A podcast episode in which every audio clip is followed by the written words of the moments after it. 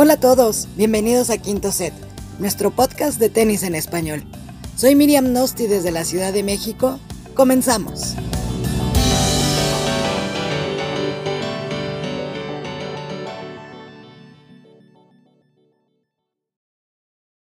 Hola a todos, hola a todas, bienvenidos, bienvenidas, qué gusto saludarlos otra vez, por primera vez después de tres semanas. No andaba, no estaba muerto, no andaba de parranda tampoco pero aquí estoy, soy Rodrigo, gracias por estar con nosotros en un nuevo episodio de Quinto Set, gracias por darle clic al enlace. Y eh, antes que cualquier situación, voy a presentar a mis amigos y a mis amigas que están con nosotros en este episodio. Traemos un elenco interesante, andamos cargaditos, tenemos muchas ganas de platicar. Y voy a iniciar con eh, el hombre de los gestos, el hombre que es, eh, a veces bienvenido, a veces malvenido, pero bueno, Homero, ¿qué tal, amigo? ¿Cómo estás? Qué gusto tenerte en Quinto C. ¿Qué tal, Rodrigo? Pues bienvenido al regreso. Qué gusto que no estabas muerto, qué mal que no anduvieras de parranda, pero qué bueno que ya estés aquí con nosotros y espero que todos que nos están escuchando se pasen un gran momento con nosotros. Gracias, Homero. El, cualquier ticket para el barco de Novak Djokovic, ya lo saben, con Homero están eh, los informes. También está con nosotros eh, el, eh, el vampiro de España. El vampiro de España está con nosotros también. David, ¿cómo estás, amigo? Qué gusto que, que te das el tiempo de estar aquí con nosotros. Hola, muy buenas. Son ya las 2 de la mañana aquí, pero con mucho gusto de estar siempre con vosotros. Siempre presente, David, importando. es, es, más probable que esté con nosotros a las 4 de la mañana de España que a lo, a lo largo del día. Por ahí está David eh, con nosotros. Miriam, desde la Ciudad de México, ¿cómo estás? La voz más notable de Quinto Set. ¿Cómo andas, Miriam? muchas gracias por esa flor. Muy bien, un gusto estar con ustedes para platicar del torneo que más disfruto yo del tenis. Y que muchos, ¿eh? creo que muchos por ahí tienen a Roland Garros como su torneo favorito, incluso por encima de toda la magia, de toda la tradición que siempre trae Wimbledon, como que Roland Garros a muchos nos mueve, no, no podría decir si es mi torneo favorito o no, pero, pero muy especial, Roland Garros. Eh, desde Colombia, el hombre de las remontadas tecnológicas siempre, el que siempre tiene problemas, el que siempre va y viene. Álvaro también está con nosotros. ¿Cómo andas, Álvaro? Un saludo, Rodrigo, un gusto volverte a escuchar. Tus fiestas son un poco largas, este, de resaca, como que se siente, pero no, feliz de volverte a oír yo desde mi parte. Y nada, aquí también feliz de poder finalmente charlar de uno de los torneos más importantes que tiene el tenis y que a mí personalmente me gusta mucho, que es Roland Garros. Es correcto, Álvaro. La risa de Quinto C también está con nosotros. Pau, ¿cómo andas? Qué gusto saludarte. No, no, no, eh, todo bien. Eh, de hecho, todo iba bien y ahorita ya está todo mejor. Me da mucho gusto saludarte, Rodri, y mucho gusto saludar a todos mis compañeritos y amigos. Y bueno, pues vamos a ver qué tal les, les parece este, este episodio que yo creo que va para largo. Ah, se viene un buen agarrón, yo creo. Es correcto. Y también tenemos al hombre más fiel de todo Perú, el hombre que nunca falta, el que siempre está presente en quinto set, don Guillermo. ¿Cómo está, don Guillermo? Qué gusto saludarlo otra vez. Hola, Rodo. Hola a todos mis compañeros. Estoy muy contento de estar aquí. Se te ha extrañado, Rodrigo, así que qué bueno tenerte de vuelta. Y muy contento porque viene Roland Garros y estoy con mucho ánimo, como todos ustedes, para que un torneo que puede ser histórico. Gracias, Guille. Gracias. Gracias a todos de verdad por estar aquí. Gracias a todos por darle clic al enlace una vez más. Vamos a iniciar con la previa de Roland Garros. No hay más. Con nuestro análisis de los cuadros antes de que empiece, para que no haya después con que, ah, bueno, es que lo dijeron después de que ya había perdido. Nada. Eh, eh, lo estamos grabando, lo estamos haciendo antes de que empiece Roland Garros. Todavía no se ha lanzado la primera pelota al aire y aquí estamos para platicar un poco de lo que nos dejó pues eh, el sorteo, eh, un poco un sorteo de, la era prehistórica porque ni siquiera lo pudieron televisar, ni siquiera lo hicieron público, pero bueno, al final solamente por ahí lo, anunciaron y vamos a arrancar del lado de la WTA, que creo yo, eh, sin temor, bueno, evidentemente con temor a equivocarme porque siempre nos gusta jugar con, con que sabemos todo lo que va a pasar creo yo, es el Gran Slam donde va a haber más sorpresas de los últimos cinco años, por ahí voy a decir. Ya, ya, ya iremos entrando en, en materia. A ver cómo le va a Ashley. Quedó una primera mitad, un primer cuadro bastante interesante que por ahí a lo mejor muchos no quieren voltear a ver, pero quedó, quedó, quedó interesante. Sí, la verdad es que bastante interesante la parte alta del cuadro, empezando por Ashley Barty, que digamos que otra vez vuelve a correr con un poco de suerte en estos sorteos misteriosos. Ahí donde esas cúpulas de la WTA este, se, cierran y de repente aparecen unos cuadros ahí como muy favorecedores para unas y muy complicados para otras. La verdad es que eh, el, el, cuadro que le toca a Ashley Barty, digamos que hasta tercera ronda no va a tener o no debería tener ninguna complicación. Por ahí en tercera ronda eh, su rival proyectada es Onjabur, que quizá en otra superficie pudiera ser como mucho más peligrosa, pero en arcilla la verdad es que no, no tiene tanto no tiene tanto juego como para competir con Ashley Barty en, en arcilla. Por ese mismo lado de, por ese mismo lado del cuadro, por ahí aparece flotando Coco Goff, quien en una potencial tercera ronda jugaría con Jennifer Brady, que es la reciente finalista de, de Australia. Hay que ver cómo, cómo se desempeña Brady en, en, arcilla. Yo no la he visto personalmente jugar mucho en arcilla, entonces ah, por ahí tengo mis dudas, eh, cómo le pueda ir. Por ahí también se encuentra Carolina Pliskova, que es una eterna sorpresa, pero nunca termina de dar el, gran salto en, en, los Grand Slams. Entonces no le tengo tanta fe tampoco en arcilla a ella. Y por ahí, para mí, eh, lo más destacado y quizá la sorpresa, o más que sorpresa, lo emotivo de esa parte del cuadro es ver el regreso de Carla Suárez Navarro, que acaba de vencer el cáncer. Entonces, la verdad es que es un gran gusto ver a Carla Suárez Navarro de regreso. Tiene una primera ronda muy difícil con una eh, finalista del 2016, que es eh, Sloane Stephens.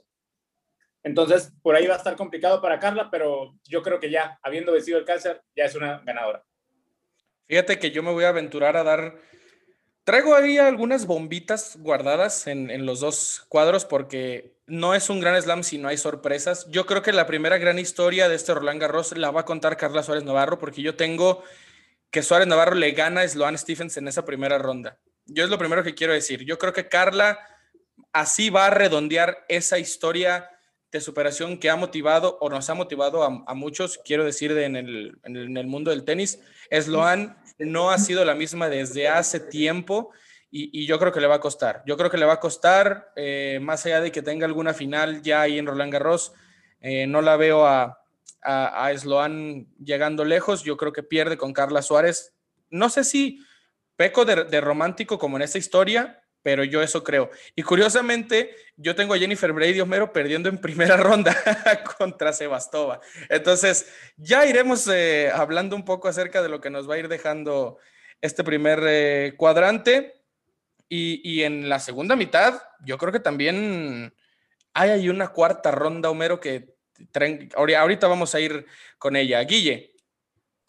Sí, solo para añadir algo más sobre la primera parte del cuadro femenino creo que siempre vemos ahí posible sorpresa, quizá a Fiona Ferro, una francesa que está entre las 50 mejores, que de repente aún no ha tenido grandes resultados, pero estando en casa quizá pueda tener un buen resultado. Y también a Barbora Krejcikova, eh, la jugadora checa, que podría también tener una buena participación, está en el lado de Svitolina. Tal vez pueda sorprender.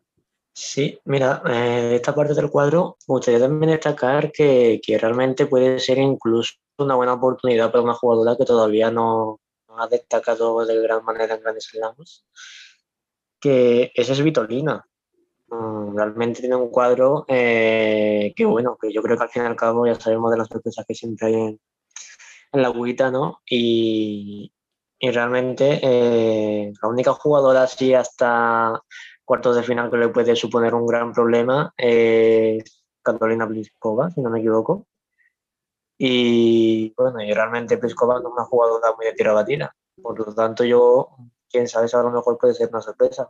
Yo también me quedo con la historia de Carla Suárez Navarro. Yo creo que la victoria principal ella ya la dio, pero el hecho de que esté de vuelta en una cancha de tenis, en, en un campeonato grande, es, es, algo remarcable y es algo de admirar.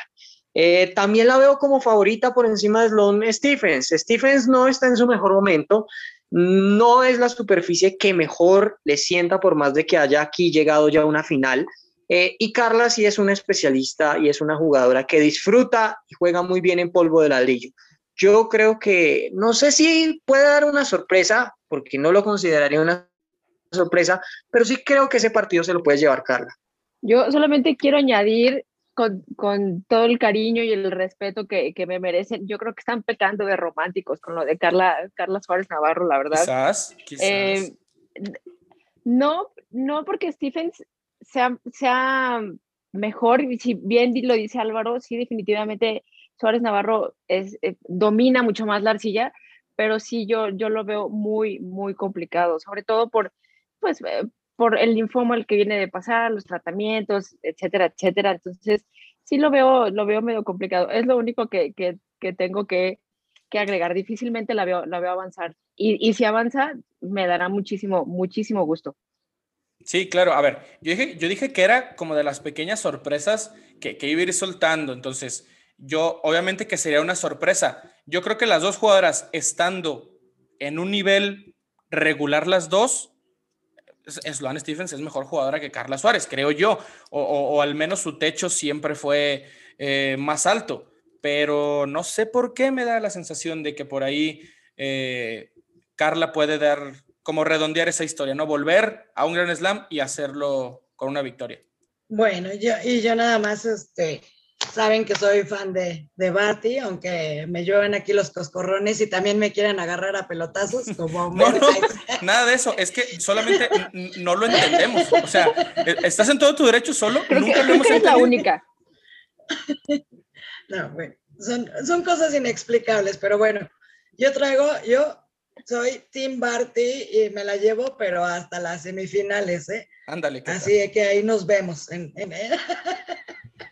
Bueno. Sí, yo, yo. Tim Barton, como siempre. Vienes brava, vienes brava. No, no, no, no, para nada. Y también yo sí estoy del lado de, de Pau con Carla. Va a ser una, un gozo verla de nuevo haciendo lo que, lo que más le gusta hacer, pero sí, yo creo que va a estar un poco complicada para, para ella el, el cuadro y, y sí, la, la, veo en segunda ronda, pero no, no la veo llegar lejos, igual que, que pues a Venus, ¿no? Que no podemos dejar de mencionar. No creo que, que Venus tampoco tenga fácil el camino con Esvitolina si se le atraviesa. Justo iba a mencionar eso, que por ahí también, eh, solo para, como para no dejarlo pasar, por ahí flotando en el cuadro estaba Venus, aunque sabemos que la arcilla no es su mejor superficie y que ya realmente no está como a un nivel competitivo, pero bueno, siempre es eh, bueno tener a esos campeones ¿no? ahí en, en el cuadro.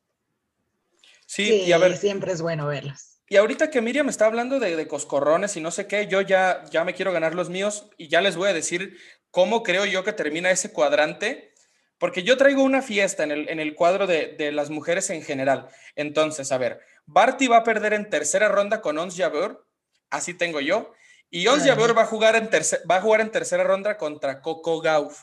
Coco Gauff va a llegar, o sea, Coco Gauff va a ganar y se va a enfrentar contra Elina Svitolina. Elina Svitolina es la que va a llegar hasta, eh, ¿qué tengo yo entonces? ¿Qué lo hace eso? Una semifinal, ah. creo. Sí. Semis, Cuarta ronda. Cuartos. Cuartos. Bueno, yo tengo de ese cuadrante a Elina Svitolina, eh, sí, llegando hasta esa... Eh, ¿Hasta cuartos? Yo, yo coincido contigo, contigo con Svitolina, pero tengo la tengo contra Barty. Coco Gauff no. Bueno, yo no tengo nada en ese cuadro, pero yo no veo a Coco Gauff avanzar. Bueno, bueno, nos escucharemos, nos escucharemos después, ya verán. Coco se, Coco se le va a abrir. ¿eh? ¿Sí?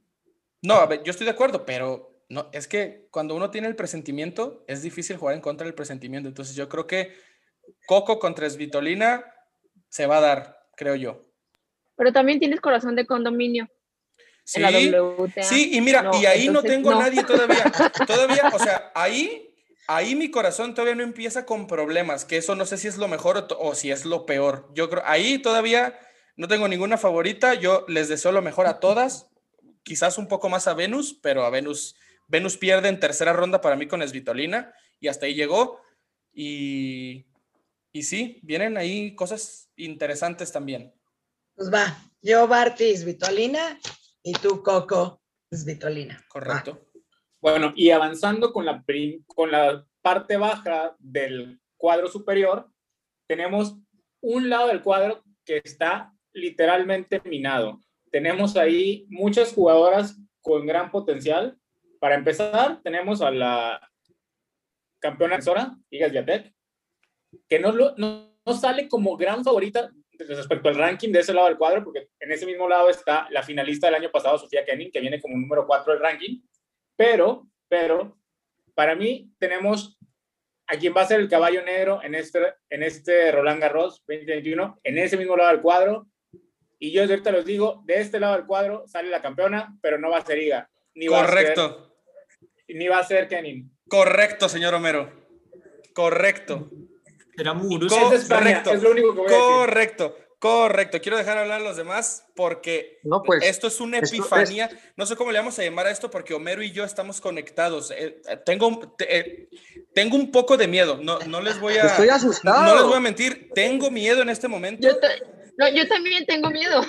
¿Estoy como temblando o es mi impresión? Yo estoy asustado acá donde me ven. Que los dos estén de acuerdo tanto. hay gato encerrado. Sí, algo anda mal aquí. Pero, Rodrigo, tú eres de IGA. Sí, a ver.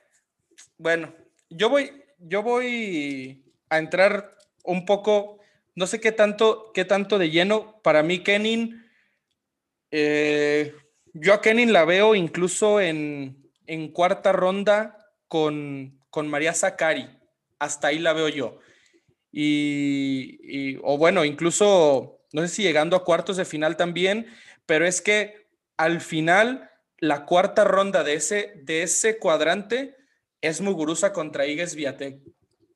Y yo con todo el dolor. Sí, yo con todo el dolor de mi corazón, que creo que ese día voy a necesitar mucho consuelo de parte de ustedes, de parte de todo el público de, Quinto Set, incluida todas las mamás de todas las tenistas que, están en este cuadro. Yo creo que Muguruza le va a ganar a Igues Viatek y hasta ahí va a llegar el actual reinado de, de Iga en, en Roland Garros. Y a Muguruza, bueno, ya hablaré de, ya hablaré de Muguruza, pero, pero sí, yo tengo Kenin Muguruza en ese cuadrante. Te acabas, te acabas de bajar de, de, mi barco. Yo estaba segurísimo que tú venías aquí al lado en mi barco, Iga. No, es que sabes qué? que el, el, capitán de su barco se muere con el barco, entonces yo me, eh, estoy en el ancla, estoy en el ancla del barco de Iga. Pero es que, ¿saben qué? Yo creo que este año, en especial este año, a Iga le va a pesar llegar como campeona defensora, llegar con la presión de tener que defender, algo que no le pasó el año pasado porque llegaba como sorpresa, pero este año yo creo que le va a pesar muchísimo eh, llegar con esa presión. Es muy complicado repetir Grand Slams y yo creo que le va a pesar muchísimo tras que tiene un cuadro súper complicado entonces, por ahí, eh, yo creo que en cuanto llegue con Muguruza, hasta ahí, llega, hasta ahí llega ese barco. Yo también lo veía complicado porque además la experiencia de Muguruza, ¿no? que también es campeona de Grand Slam. Y también para añadir que incluso en el cuadro de Sofía Kenning no lo va a tener tan fácil la misma primera ronda como Ostapenko. De acuerdo, Guille. Entonces tampoco es tan seguro tener a Kenning incluso en la segunda ronda, pero bueno, veremos qué sucede. Además que está Jessica Pegula, jugadora que este año ha sido una de las revelaciones que de repente no ha sonado mucho, pero ha subido muchas posiciones. Eh, ya lo mencionó Rodrigo, María Zacari y Elise Mertens, que siempre es alguien que genera dificultades a las favoritas, entonces también es alguien que podría llegar quizá a, unos cuartos de final. Y por el lado de Sviatek, donde está junto a Muguruza, que creo que la mayoría las tomamos en cuenta como las eh, favoritas, está Sara Sorribes, que ha tenido unos cuantos buenos resultados este, este año, así que es alguien a tomar en cuenta también, de las que creo que quizás podrían ser un escollo complicado para las favoritas. De mi parte, yo sí creo que IGA va a tener una buena campaña. Digamos que el, el gran cambio aquí va a ser eh, mirar o evidenciar cómo el cambio de condiciones de su triunfo del año pasado, pues puede repercutir en lo que se eh, evidencia este año en su campaña, que quizás, eh, pues bueno, el año pasado tuvimos condiciones mucho más húmedas, pelotas más pesadas, canchas más lentas, este año va a ser algo totalmente distinto, canchas un poquito más rápidas, hay pronóstico de buen clima, bueno, aunque París no se sabe, pero hay, hay pronóstico de buen clima para ambas semanas, condiciones mucho más parecidas a lo que fue su victoria en Madrid hace menos de un mes, Obviamente Madrid son canchas mucho más rápidas de lo que se tiene en París, pero yo tengo un buen, un buen pronóstico. Es una jugadora que viene con buen ritmo, que va a tener la motivación de defender su título. Yo le eh, doy puntos a Iga por encima de Muguruza. Para mí, eh, digo, a mí me encanta Muguruza, la verdad, pero yo creo que Iga sí se va a ver un poco más. Yo creo que Iga, no un poco más, sino va a ser muy superior a Muguruza. No, no digo que vaya a ser fácil para ella, pero sí creo que, que, que, que, le va a ganar, o sea, que va a ser, va a ser un partidazo definitivamente, pero sí creo que, que Iga, Iga, Iga, Iga va a ganar, perdón. Y la otra es, yo no veo a Kenin más allá de, eh, es más, difícilmente la veo, la veo llegar a, a, a segunda ronda. ¿Qué? Yo sé que estoy diciendo una barbarie, se van a Bueno, acordar con de mí. Ostapenko, con Ostapenko, claro. Sí, yo difícilmente la, no, no, no la veo llegar a, a segunda ronda. Vamos a ver qué pasa. Yo creo que puede perder en cuarta con Kenin, con Sakari, perdón. O sea que Kenin, si se, si se Sí. enfrentan en cuarta, Kenin y Sakari, yo creo que también ahí puede, puede caer. David, Puede caer. ujú. Sí, yo iba a decir que sinceramente no, yo como Gurosa siempre tengo muchas dudas. O sea, realmente eh, no la veo tan, tan clara como para llegar a cuartos o semis. Eh, siempre tiene buenos torneos de vez en cuando, pero de vez en cuando. Realmente la mayoría de las veces, eh, sobre todo en Grand Slam, acaba decepciona- decepcionando, aunque luego depende, llega un nuevo y llega a la final. Yo creo que Iga eh, seguramente sea mucho más favorita que, que. Iga contra Kenny. probable, también no lo, no lo descartaría. Vamos a pasar a la segunda mitad del cuadro de, de mujeres. Está la más grande de toda la historia. Está Kerber, está Petra Kvitova. Se- Ese también se va a poner bueno. A ver, don, don Guillermo y luego Miriam. Sí, definitivamente esa parte del cuadro está muy interesante. Eh, se encuentra Arina Zabalenka también, Sí, que creo que em, yo tengo que se, van a, se va a volver a cruzar con Serena Williams y van a tener un muy buen partido como sucedió en, en Australia. Creo que prometen ambas jugadoras. Zabalenka ha tenido muy buenos resultados. eh, Serena sabemos de lo que es capaz. Así que yo considero que van a llegar ambas. Se encuentra Vika Zarenka también en esa parte del cuadro. Y creo que Sí. para Zabalenka, eh, las únicas rivales que podrían hacerle frente serían eh, la estadounidense Madison Keys y quizá, quizá Leila Fernández, si es que tiene un- una, buena, una buena semana, pero igual lo, lo veo un poco difícil. Y además a Zarenka. eh, por el lado de Serena, es, eh, Petra Kvitova, que siempre ofrece un buen nivel. Y también veremos cómo llega Angelique Kerber, pero veo Sí. que Petra Kvitova es la jugadora que podría complicarle las cosas a Serena. Ahí ojo con Azarenka en primera ronda porque enfrenta a Kuznetsova, que, es, Eh, que fue no, campeona en, en Sí, Roland sí, Garros. sí. Eh, Es un, es un eh, duelo de ex número uno del mundo, ex campeonas de Grand Slam. Se va a poner bueno. Yo creo que también ahí habría, no sé qué tantas alarmas con Vika, porque creo que, o sea, al final de cuentas está mejor Vika en términos generales que, que es Kuznetsova, pero, pero ojo, sí, de acuerdo también ahí con Homero. Nada más la duda, porque no escuché bien si dijo Azarenka o Zabalenka, Guille. Pues que Porque van las dos ahí, ¿no, Guille? Van las Sí, dos ahí. bueno, van en el mismo cuadro, pero ¿cuál es la que, pues la que llega más lejos, como a semis? Veo a Zabalenka llegando más lejos. A Eh, Zabalenka. ya me adelanto con, con mi predicción de esa parte, que creo Por que favor. Zabalenka le va a ganar a Serena Williams. Correcto. Yo también tengo lo mismo Ah. que Guille. Yo tengo lo Porque mismo yo que Guille. traía, traía a Zabalenka, digo, a, a Zarenka, yo la traía a Zarenka contra Williams, Mira. ya por ahí una cuarta ronda. Pero sí, bueno, siempre se, son las predicciones de Guille, a mí ya, ya me están haciendo hasta meterme a las apuestas. Corrijo el cuadro ahorita. Yo creo, yo creo que de ese cuadro, yo veo a, yo la veo a Zabalenka también. Para mí lo gana Zabalenka. Todo ese cuadro, este es el gran slam en el que Arina Zabalenka por fin rompe la barrera de la segunda semana que no ha podido y no se le ha dado en los otros Grand Slams.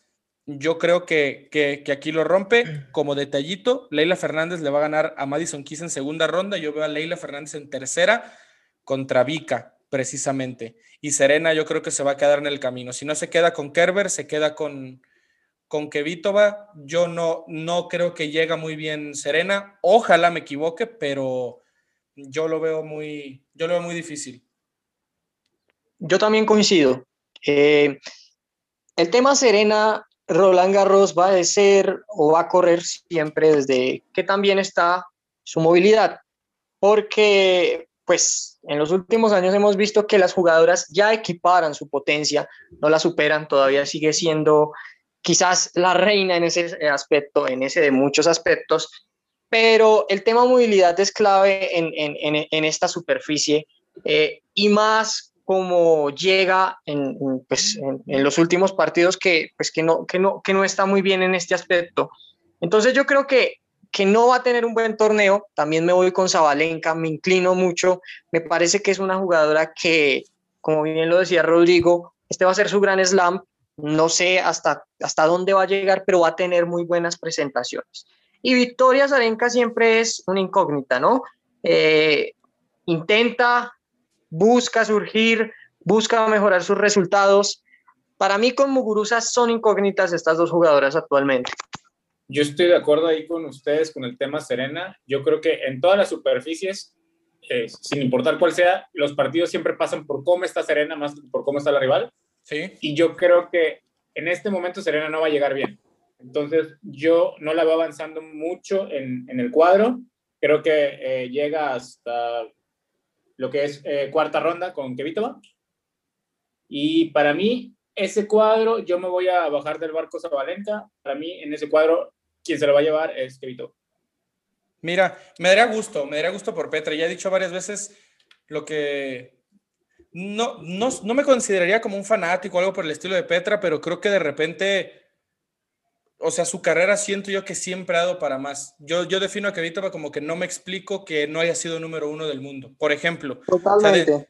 dentro de las irregularidades y de las sorpresas que siempre da la WTA, sigo sin entender, o sea, entre comillas, cómo Kvitova no ha podido ser número uno del mundo. Pero bueno, va, vamos a pasar a la parte del cuadro que creo yo va a ser eh, un carnaval directamente, un carnaval, y, y, estoy a punto de explicarles, sobre todo la gente de Colombia, Álvaro, por favor, eh, atentos con lo que va a suceder.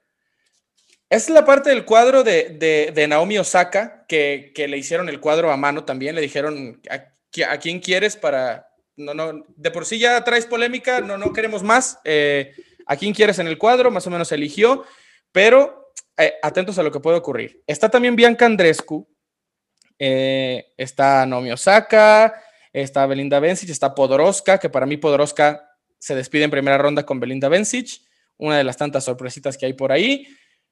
Pero está la que para mí va a ser otra de las caballo negro de esta edición de Roland Garros, que ojo, en segunda ronda va a estar también Osaka, eh, Kaya Kanepi, entre otras jugadoras que están por ahí, Belinda Bencic, Verónica Kudermetova, y en segunda ronda se van a enfrentar Bianca Andrescu con María Camila Osorio. Y María Camila Osorio le va a ganar a Bianca Andrescu y va a llegar hasta tercera ronda con Kudermetova y le va a ganar a Kudermetova y se va a meter hasta cuarta ronda Camila, eh, a Camila Osorio y después va a llegar hasta cuartos de final. Avisados están, avisados están desde ahorita con Osorio Serrano. No quiero después que me digan, oye, no, avisados están. Osorio Serrano llega a cuartos de final. ¿Y saben con quién va a llegar? Bueno, ahorita les voy a decir. Naomi Osaka llega a tercera ronda con Paula Badosa. Buenas noches a Naomi Osaka. Paula Badosa se va a meter a cuarta ronda con Carolín García. Y el partido de cuartos de final es Osorio Serrano con Paula Badosa. Avisados están. Avisados ¿Tú quieres están. que a mí me dé un infarto, Rodrigo? avisados están, avisado no. estás, Álvaro. Avisado estás, Álvaro. Pide días en el trabajo. Eh, no, no. Sé qué, no sé qué van a tener que hacer, pero avisados están del duelo de cuartos de final. Homero, por favor, para que me dé más miedo, por favor. Justo tengo acá a María Camila Osorio contra Paula Badosa en ese cuadro. Por eso estaba porque dije, esto no puede ser, esto no puede estar sucediendo. Pero es que desde hace rato que estaba analizando el cuadro, yo también predije la fiesta que iba a ser este cuadro con lo irregular que es Naomi Osaka en arcilla, con lo mal que viene Kiki Bertens, que quizá hace dos años pudiera haber sido una potencial amenaza este año. La verdad es que no la veo muy bien. Por ahí hay otras jugadoras, pero el nivel que trae María Camila Osorio y lo que está jugando Paula Badosa, híjole, va a ser, van a ser las grandes sorpresas de este, señor. De este torneo. Sí, señor. Avisados están. Avisados y avisadas están. Después no quiero nada. Fíjate que no lo veo tan, eh, tan sacado de los pelos, porque ahora que lo he analizado tienen bastante razón que las jugadoras que están mencionando son las que llegan en el mejor momento, posiblemente, pero no sé, igual es, muy loco. No, créelo, Guille, créelo, vamos, créelo.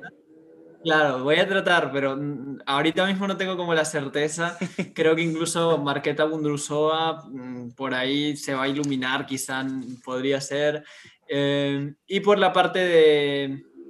Pero igual creo que no, no, no sería quizá algo tan inusual por el hecho de que siempre mencionamos ¿no? de la WTA. Además que si recordamos los cuartos de final del torneo pasado, la rival de cuartos de final de IGAF, Sviatek, fue Martina Trevisan, una jugadora que incluso ahora mismo ya muchos no la recuerdan tanto.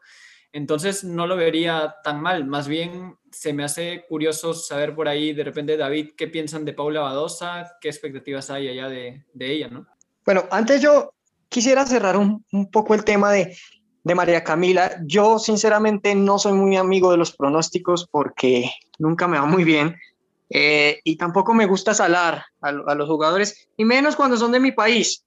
Pero, pero yo tengo un buen feeling con Camila, ¿no? Eso es, eso es lo único que voy a decir. María Camila va a tener un buen torneo. Eh, lo siento y va a ser así. Cuartos de em, final, créelo Álvaro, créelo Álvaro. Osorio no yo lo creo, yo lo creo, solamente no quiero mencionarlo, no la quiero salar. está bien, está bien. Obviamente. Malvibrosidad, Paulina. Sí. Hay un nombre acá. me acabas de decir malvibrosa. ¿Es en serio? En, en, el vivo, podcast, en, en, vivo, ¿es en serio? No, no va a pasar, no va a pasar, no va a pasar, de verdad. Es todo lo que tengo que decir ya. Gracias. Las posibilidades, no, yo sí le tengo fe. Las posibilidades son muy altas, sabemos que hay buenos nombres, pero Andrés hasta ahora está retomando nuevamente. Osaka es muy irregular en esta superficie. Hay un nombre que, que a mí me da, me da, me da eh, buena espina y sé que va a tener también un buen torneo y es Belinda Bencic. Yo creo que ese sería el gran obstáculo que tendría que, que, que sortear María Camila si piensa avanzar más en el torneo. Si se da un eventual partido entre las dos, sería muy llamativo, así como si se da un, partido entre Andrés y María Camila, porque son jugadoras de estilos muy similares, son jugadoras agresivas y que pueden dar, buen partido. Y eso es lo único que quiero decir de este cuadro. El resto será prender velas, eh, tomarme unos tequilitas o, lo que sea, algo para los nervios, pero, pero espero que tenga un buen torneo.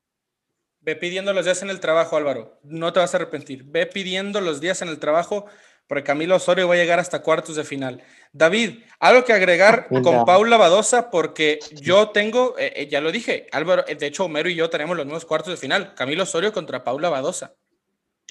Mira, si esos son los cuartos de final, yo hago el camión de Santiago, ¿no? Un poco. No sé si saben lo que es el camión de Santiago algunos, pero bueno, a ver, realmente eh, Polo Adosa me parece que, bueno, que llega en un momento, pero me pasa que, creo, ¿no? Que es que es como que tiene una buena racha, pero no me imagino tampoco haciendo cosas grandes en Roland Garros. No lo sé, no, no, no, me, no tengo las expectativas tan altas como para que llegue a una segunda semana. Bueno, que igual sí, ¿no? Pero mm, no sé, no, no termino de creerme yo un poco eso, ¿no?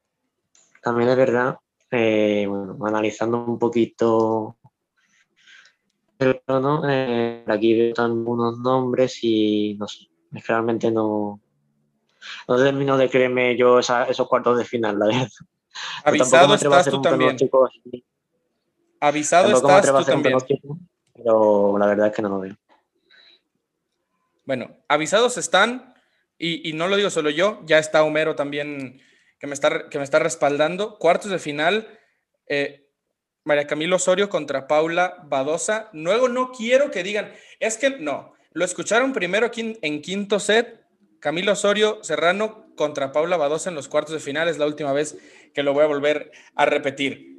Voy, voy a iniciar con mi camino al título para, para animarlos a que, porque después de lo que yo voy a decir, no creo que haya ya más barbaridades. Entonces, mis cuartos de final son Coco Gauff contra Lines Vitolina y eh, María Zacari contra Garbiño Muguruza, de un lado. Del otro lado, yo tengo a Petra Kvitova contra Arina Zabalenka y, bueno, ya lo dije, a la señorita Camila Osorio contra Paula Badosa.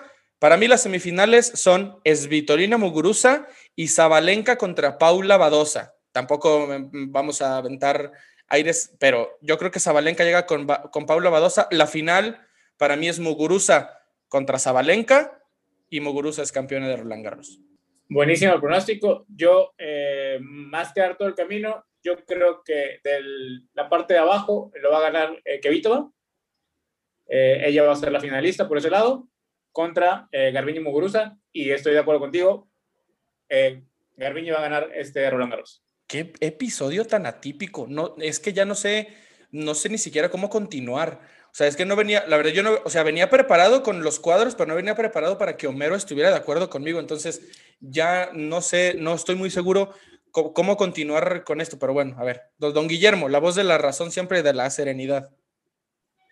Bueno, yo a pesar de, de, que de repente no le tienen tanta confianza, creo que por el cuadro, que no está tan complicado tampoco, creo uh -huh. que Barty puede ser eh, Barty con Svitolina pueden ser las finalistas en esa parte y creo que Barty podría imponerse porque igual ha tenido buenos resultados en las anteriores semanas, aunque viene de lesión, pero creo que voy a apostar por Iga y creo que Iga le puede ganar a, a Barty como bueno, estamos en esas predicciones que ya suelta lo que... Sí, sí, Guille, venga, por, por favor. Voy por Iga de finalista contra eh, Arina Zabalenka. Me gusta, me gusta la final. ¿eh? Sí, yo, yo, yo estoy en ese, en ese barco, Guille. Júntame. Yo me subo a tu, a tu barco. Sí, yo también, rapidísimo. Yo tengo a, a Barty y a Svitolina, a Kenin y a Sviatek. Yo sí sigo con mis clásicos, sigo con Williams, Zabalenka, Andrescu, Osaka. Y bueno, pues sí, ya me, me salto las semis, Barty, Sviatek, Williams, Osaka. Y yo creo que se lo lleva a Sviatek.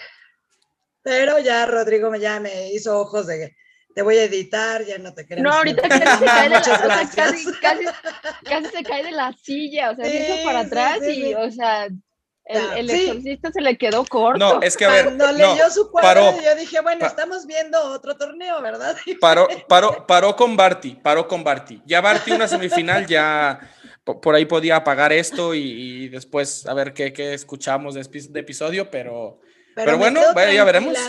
Sí, me quedo tranquila porque ya vi al señor Guillermo dar su opinión y dije, tal vez no estoy tan mal como yo creía. Sí. bueno, ¿alguien más quiere aventar el carnaval? No sé, eh, Álvaro, David, si, quiere, si tienen alguna predicción ya más allá de la segunda semana o, o quieren que vayamos ya con los, con los hombres.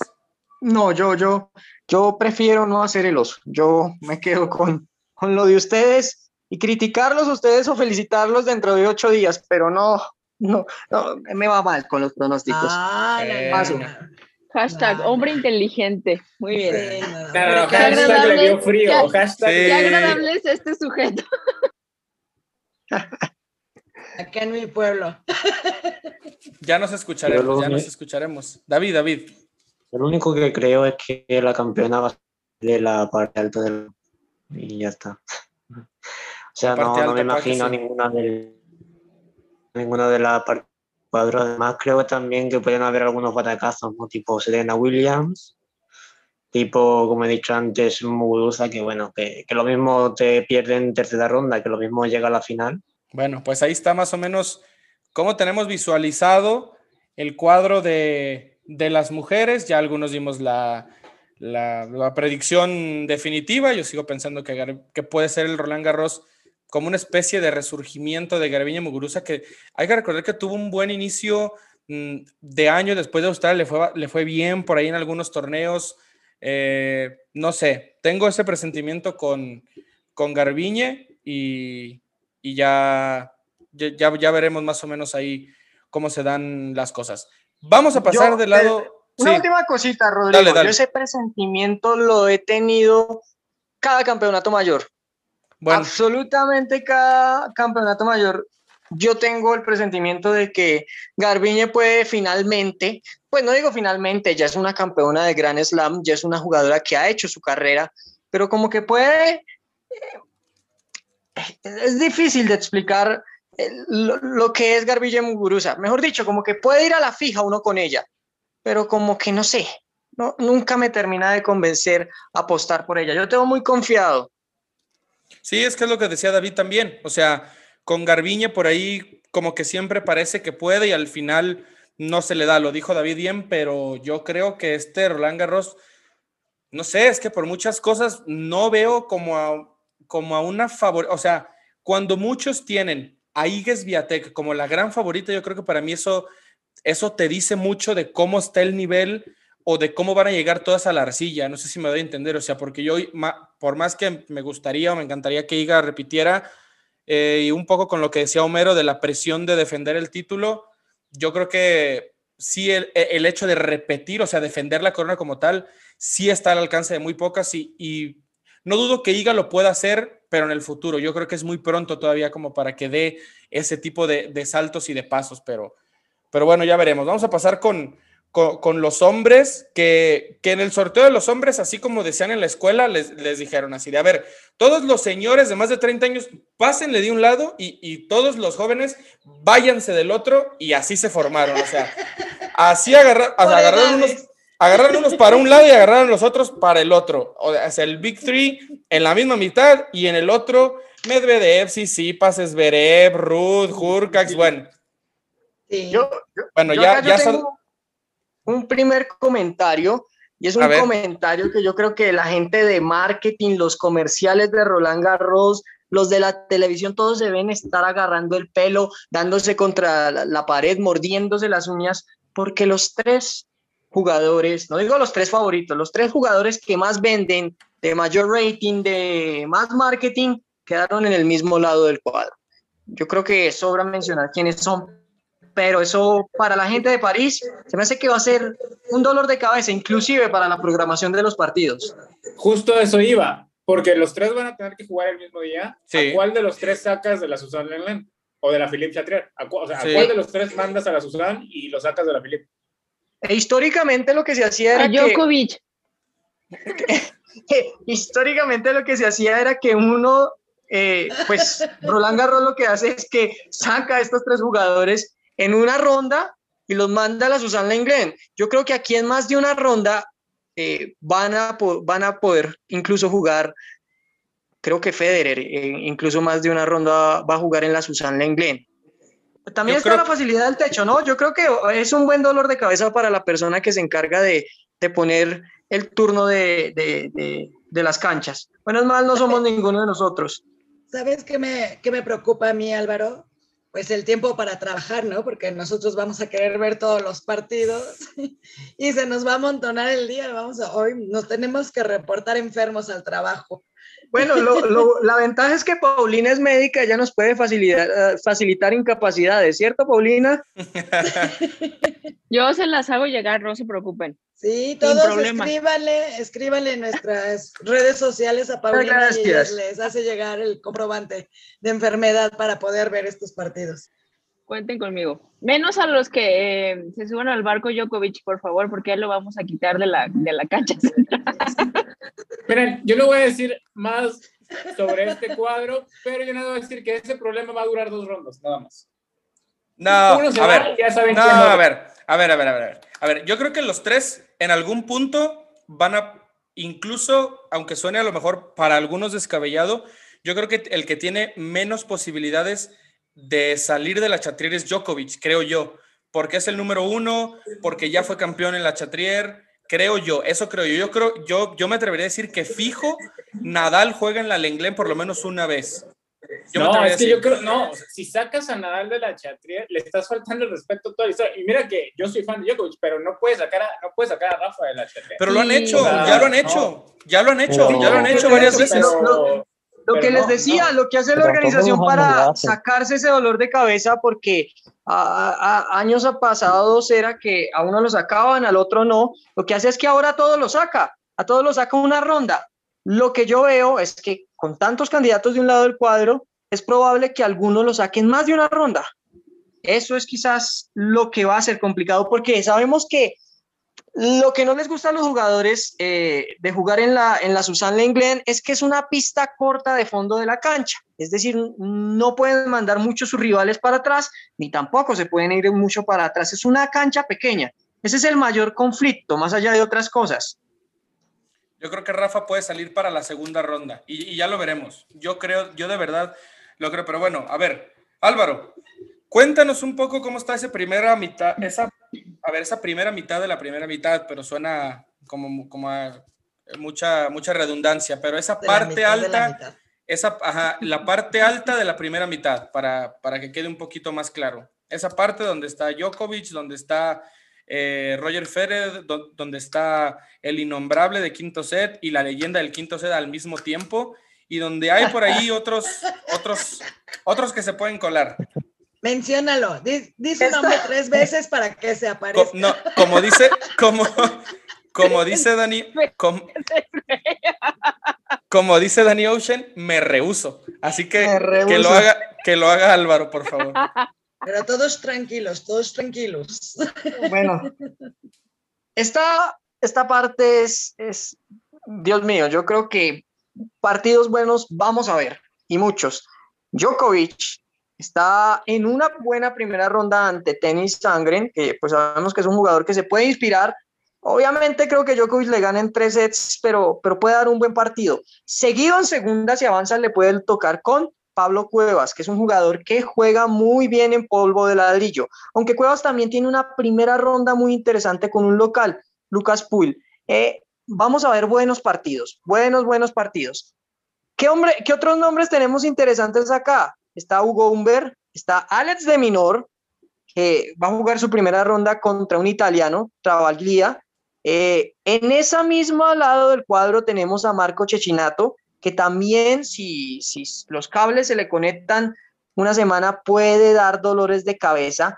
Y avanzamos y tenemos lo que para mí puede ser eh, el partido más interesante de primera ronda. No, eh, no sé si estamos hablando del mismo, porque hay dos. El de Songa con Ichioka, que se me hace que va a ser un muy buen partido. y el de Musetti con David Goffin. Ese. Ese, va a ser un partidazo. Un gran partido. Son jugadores de estilos muy similares. Son jugadores que en polvo de ladrillo dan la lucha hasta el final. Se me hace que ese va a ser el, para mí el mejor partido de primera ronda, de toda la primera ronda. Y se va a ir a, cinco sets. Eso sí, lo doy por seguro, por más de que no me gusten las predicciones. Y bueno, los nombres pesados que no faltan. Está Roger Federer, eh, que va a tener una primera ronda contra un jugador que viene de la, eh, eh, de la clasificación. Tengo muchas ganas de ver lo que hace Federer, pues más viendo la, la, pobre actuación que tuvo hace un par de semanas en, en Suiza. Y si gana, pues le va a tocar con, con, con, con el amado de, de, esta casa, con Marin Silic. 52 minutos, 52 minutos se tardó en aparecer, pero siempre lo hace. Solo quería dejarlo como, como un dato ahí eh, especial. Continúa, por favor. Me reservo el pronóstico, realmente. Es, es complicado, es, es, es, un partido de cuidados intensivos para los fanáticos de Federer eh, y también para los de Silico, obviamente como todos sus partidos. No hay, pero, Rodrigo. Pero me, me, reservo su pronóstico. Hay jugadores muy interesantes en este lado del cuadro. También tenemos a Joao Sousa, que también puede dar un buen partido con Taylor, Taylor Fritz. Eh, ese también va a ser un partido de ponerle mucho el ojo, especialmente al americano. Y finalmente, otro que también va a ser bueno, porque eh, Andrea Seppi en las primeras rondas del de, eh, Abierto de Francia siempre da buenos partidos se va a enfrentar a, a, Paulina, dilo tú, yo no lo quiero decir. Eh, Andrea Seppi contra Félix Auger Aliassi. Sí, ese va a ser un gran partido también. Alias el Cruz Me Azul. Me gusta- Félix. esta parte del cuadro. Está muy cargada. Ya, Y, es- y está Álvaro, a favor. punto de romperse la maldición del Cruz Azul, así es que no bromees con eso, Rodrigo, ahorita. Está Correcto, correcto. bastante cuadrada, eh, bastante cargada este par, esta parte del cuadro, también bastante cuadrada porque dar pronósticos es complejo por más de que uno pueda asegurar que Djokovic llega mínimo a cuartos de final, pero va a haber muy buenos partidos. Hay bastantes candidatos, está Federer, Federer por más de que llegue de la lesión que se pueda, pues va a seguir siendo Roger Federer, aunque pues no del nivel que estamos acostumbrados. Pero no sé, esta, esta parte del cuadro me motivó, me motivó y, y creo que vamos a tener buen tenis esa primera semana. O- Sí, eh, mira, yo eh, sinceramente esta parte del cuadro, hablando un poco de, de Federer, ¿no? Yo sinceramente no tengo casi ninguna expectativa buena sobre lo que pueda hacer. Realmente incluso ese partido contra el innombrable, ¿no? Pues realmente lo veo hasta peligroso. Perdón de, de Rodrigo, ¿no? Pero realmente eh, yo creo que, que, que ni de Chile me fío yo. Y en caso de superar, de superar a Chilic, eh, también está la posibilidad ¿no? de, de jugar con tercera ronda con, con Sousa. Y eh, bueno, realmente eh, yo creo que hoy en día en tierra batida, por lo menos, en otra superficie igual es otra historia. eh, casi cualquier jugador en buenas condiciones físicas y de tenis le puede ganar a Federer en Roland Garros. El otro día, bueno, Andújar le ganó a Federer, o sea, le ganó dos sets a uno a Federer y es que estamos hablando de que Federer en un supuesto de Roland Garros contra Andújar tendría que llegar al quinto set para intentar ganarle, ¿no? Eh, no sé, no, no me da muy buena espina.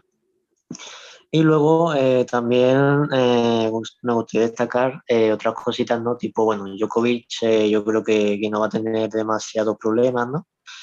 Para llegar a, a esos cuartos de final y, y, también, como bien habéis dicho antes, ¿no? Destacar también la, el partido ese de Sepi y Félix Oviera y así. Eh, yo creo que como partido así, ¿no? De que a lo mejor, bueno, que a lo mejor no hay ningún gran tenista en la chatrier o bueno, o de estos casos tampoco que tú tienes la entrada de paseo, ¿no? Típica que hay en los torneos, la verdad que, que apetece mucho, ¿no? Así que bueno. Sí, bueno, para complementar un poco lo, lo, mencionado, creo que también, bueno, por ahí nos estamos olvidando de Mateo Berretini, que... Claro, que Guille. Un, rival que incluso ser cuarto finalista, en caso también un posible Feder Berretini, que bueno, algunos no ven a Feder, yo la verdad tengo dudas, creo que es una incertidumbre total, no, no sé qué pueda pasar. El Gofán Musetti mmm, se me hace un poco nostálgico porque ya es, estamos hablando de, de un choque quizás generacional inclusive, y con un Gofán que tampoco es tan veterano, o sea, pero y que hace unos años decías que Gofán podía ser uno de los eh, mejores cinco del mundo junto con Dimitrov y mira, ahora él es el veterano y Musetti es el joven, entonces es un poco para mí esa un poco nostálgica de cuánto, cuánto tiempo ha pasado, ¿no? Y cuánto tiempo sigue, como siempre lo mencionamos en Big Three. Y creo que se mencionaba ahí a Joe Sousa, pero creo que Taylor Fritz es el rival que podría cruzarse en tercera ronda con Federer. De acuerdo. Pero eh, creo que Taylor Fritz también es alguien a tomar en cuenta en esa parte del cuadro. Yo les quiero hacer una pregunta analizando el caso Federer de cara a Wimbledon, porque sabemos que la prioridad de Federer es Wimbledon y porque no hay que dejar de analizar a Roger Federer por más de que venga de cualquier momento, ¿no? Para ustedes, ¿qué sería un buen torneo de Roger Federer? Para mí sería dando, el, dando por hecho de que Silic va a avanzar a segunda ronda. Para mí sería que Federer ganara en primera y que forzara cinco sets a Silic. Para mí ese sería un buen torneo de Roger. Porque lo que yo quiero ver es a Federer cogiendo ritmo. Eso es lo que a mí me interesa.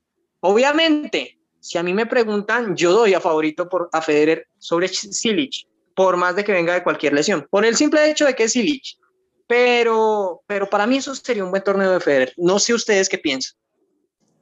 Yo creo que yo para creo mí que... un buen torneo, perdón, eh, perdón David, yo creo que para mí un buen torneo sería que, que pase primera ronda. ¿Qué? Ay, ya, yo creo que, que, si llega, yo creo que la primera ronda la pasa, seguro. Y luego ya eh, contra Chile, eh, bueno, Chile es que realmente también yo creo que aún viniendo como viene Federer, es que Chile tampoco está mucho mejor. Entonces yo creo que también le puede ganar.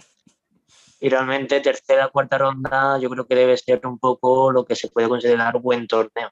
Si ya en tercera ronda tendría un posible encuentro contra Fritz o contra Sousa, que ya veremos ¿no? a ver qué pasa, pero bueno, y, pero es ganable también. Y si llega a cuarta ronda, yo creo que, que eso sí que sería ganar ritmo, ganar buena confianza y no estaría ni tan mal. Exacto, ese sería un buen torneo, igual, o sea, llegar a, a cuartos. Ese sería un buen torneo. Yo, le, yo les quería comentar que nunca creí decir esto, pero a mí ese cuadro no me emociona. O sea, va a haber buenos partidos, el que mencionaba Guilla, el Musetti Fan, el Silich Federer, yo creo que le vamos a hacer un capítulo especial en quinto set, definitivamente.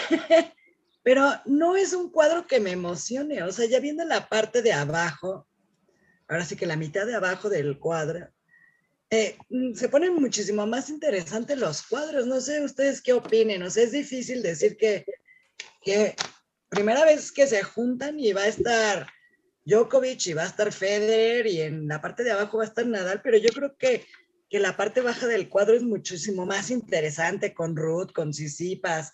Ya entraremos en ese punto, pero sí les quería comentar esto. Es que este es el cuadro de los románticos, de los, de los ya que están a punto de pensionarse, de los que... es, lo, es lo, que es lo que dijo Rodrigo, es como, a ver, los que son mayores de 30 o de 30 para arriba de este lado y los, la, la chaviza para acá, o sea, pero, pero díganme, ¿sí le, ¿sí le suena más interesante la, la, mitad del cuadro de abajo? A mí todo el, todo el cuadro. No, no, no, no, no. ¿Cómo a que mí este, a pues a mí, no, a mí este cuadro me encanta. Yo, yo con tal de despertarme y estar viendo tenis, irme a dormir viendo tenis, yo, yo, yo estoy feliz, o sea, no, no importa. A ver. No, tener a Roger, a Rafa y a Nole del mismo lado del cuadro, ya, ya eso lo hace emocionante ya. O sea, nada más por ellos. Ya, es más, quiten a todos los demás. Hagamos un triangular entre ellos, ¿viste? A ver. Pero es que ya sabes que se van a comer a todos. Entonces dices, bueno, pues, ¿qué va a pasar con, con el Peque? ¿Qué va a pasar con Gofán? ¿Qué va a pasar con Ciner? Mm, yo tengo a Alcaraz, a, Ramos Viñola. Pues, no, se, los van a comer y, van a, y vamos a acabar en lo de siempre, en un Nole Federer, un Nadal Rublev, eh, a mi punto de vista, vamos a seguir con un Nole Nadal, que es una final que acabamos de ver, y pasa Nadal y ya, se acabó. O sea, tampoco que le tengas que echar mucha cabeza a esa parte del cuadro, por eso para mí le quita un poco de emoción. Bueno, ya, a ver, eh, primero quiero ofrecerles una disculpa, Miriam ya dijo cómo va a terminar Roland Garros. Eh, Miriam no, ah, no va a estar aquí las próximas dos semanas, lo, siento mucho. Creí que, estaba en la creí que estaba en la disposición, pero, pero bueno, a ver, antes, a ver, antes que nada, quiero, quiero decirle al señor Robert Federer, que es fiel seguidor y escucha de Quinto Set, quiero ofrecerle una disculpa en nombre de todos por las faltas de respeto a su hijo, porque estamos hablando de Roger Federer y, qué fácil es decirlo. A ver, les voy a decir lo que va a pasar. Tengo una buena y una mala para los aficionados de, Roger Federer. La buena es que va a llegar la segunda semana. La mala es que va a perder con Berretini. A ver, eh, quiero que lo, voy a decir eh, en, el mejor de los sentidos. Quiero que sea la última vez que comparen a Roger Federer con Marin Cilic. Por favor, quiero, o sea, sí se pueden enfrentar, pero quiero que por sanidad y por respeto al deporte, o sea, ya, ya, por, o sea, por humanidad, no, sé cómo decirlo, por humanidad, por, por favor, por favor, que sea la última vez. Solo quiero recordarles que, a ver, el señor Marin Silic perdió en primera ronda de, de Monte Carlo con David Goffin en tres sets. Después perdió en Estoril con Cameron Norrie en dos sets. Después perdió en Roma con Sisipas, aceptable, todos pueden perder con Sisipas. Y después, eh, a ver, el señor Marin Cilic perdió en primera ronda de Ginebra con Dominic Stryker, que es un joven suizo además de 18 años que está en el 334 del mundo. Entonces, ya me quiero tranquilizar, quiero pedir un poco de respeto para Roger Federer con Marin Cilic y es todo lo que quiero decir. Roger Federer va a llegar Rodrigo, a cuarta ronda con Matteo Berrettini y ahí va a perder. Berrettini se va a ver las caras con Djokovic en cuartos de final. Muchas gracias. vamos, a ver, vamos a perder seguidores, Rodrigo, cálmate, por favor. Yo una pregunta. Y uno, y uno Sí. de ellos es la familia, la familia Chilich, por favor. No, porque la familia set. La, la familia Silich también sabe de qué es, de qué es capaz Marin Silich. A ver, la familia No, de Silich no tenía boleto para la final. No tenía boleto para la final del US Open del 2014 porque compraron vuelos después de la mitad de la segunda semana porque no creían que Silich avanzara hasta la final. Eso es lo que muy pocos saben, pero aquí se los tenemos que contar. Una pregunta. eh, ¿hay Ah, luego algún- Silic ganó un gran algún slam, no sabía. Ni, ni él tampoco sabe cómo. A ver, David. eh, ¿Hay algún espectador de aquí de Quinto Set que le guste mucho Chilich? Lo digo porque es lo mismo. Estamos aquí, aquí hay alguien que se está bueno, enojando de una manera espectacular, ¿vale? Estaría bueno que... Ro- Rodrigo es fanático de. Marin Chilich. Mira, yo quisiera no que hubiera un seguidor de Marin Cilic, no quisiera, no que hubiera un seguidor de Marin Cilic en, en quinto set. Quisiera que hubiera uno en el mundo para conocerlo, pero creo que no hay. O sea, no hay seguidores de Marin Cilic. O sea, sean serios, hay que decir la verdad. Ojo Bueno, que, a ver, que yo lo apunto, yo no soy su por seguidor, Chilich, que se manifieste, ¿vale? pero, pero tampoco estamos hablando de ningún cualquiera. O sea, el tipo ha llegado a tres finales de Grand Slam, ha llegado en diferentes superficies, ya llegó en césped, llegó en, en cemento, llegó en carpeta. O sea, tampoco es ningún cualquiera. Sí, el error fue compararlo con Roger Federer. Ahí sí nos fuimos todos para ningún lado, estoy de acuerdo, pero Ojo. tampoco es ningún cualquiera. Ojo, no se comparó con Roger Federer, o yo cuando hablé no lo comparé con Roger Federer, lo comparé con el momento actual de Roger Federer, que es totalmente distinto y que se vale la comparación porque hoy Roger Federer es una incógnita, es, es una leyenda ya por su historia, pero por su presente tenístico competitivo es una incógnita, o para mí es una incógnita, por eso, y más en polvo de ladrillo. Entonces, eh, bueno, sí, no, es una falta de respeto y siempre va a Miren. una falta de respeto tener Sí, en la misma orden, página. Silic y a Federer, pero, pero se valen las dudas, se Miren. valen las dudas. Miren, ahora sí que, ahora sí que como dijo Naomi Osaka, por salud mental, le voy a dar la palabra al don Guillermo, por favor. Bueno, para, para un poco cerrar esta, esta parte, eh, creo que ante la duda también de Álvaro de qué sería lo bueno para Roger, creo que las formas, ¿no? Si es que llega a perder en una ronda temprana, si pierde y él eh, con una buena versión de él, va a ser algo fructífero. Entonces, dependerá de las formas, porque si pierden tres sets y mostrando una imagen muy negativa, para él va a ser una mala forma de irse. Y lo mismo si cayera en octavos de final en tres sets o en cuartos de final, pero mostrando una muy... No, en cuartos de final creo que sí sería un logro, pero si caen, eh, por ejemplo, Logro. en tres sets y sin ofrecer ningún tipo de resistencia, creo que igual sería un, un- un mal eh, torneo de todas formas. Creo que la forma en cómo se den sus partidos va a ser lo, lo que él rescate. Y Me otro encanta. punto, Silic es un jugador que, quieran o no, es top 10, o fue top 10, o, o mejor dicho, tiene un Otra peso en la élite. Es un jugador que puede poner a prueba a Roger Federer de una u otra manera, cosa que hasta el momento no ha pasado. Por eso me interesa ver ese partido, para ver cómo responde Roger Federer con, con un jugador, por más de que Rodrigo haga, caras, con un jugador que sí o sí lo puede poner a competir como sería en un eventual caso contra Nadal o contra Djokovic. Es que es lo que yo digo, no es ningún cualquiera, pero bueno, no, no es el- la persona más querida en este podcast. Bueno, pasamos a la siguiente parte, ¿no? Del cuadro. Por favor, muchas gracias, señor David, muchas gracias. Ya, eh, eh, hay, hay que meterle candela porque todavía nos faltan tres cuartas partes de, del cuadro de los hombres, pero como siempre pasa con, con el Big Three, bueno, hay, hay mucho que, que decir y, y ya no, no quiero hablar de, de- de cierto tenista nacido en Croacia y ni mucho menos.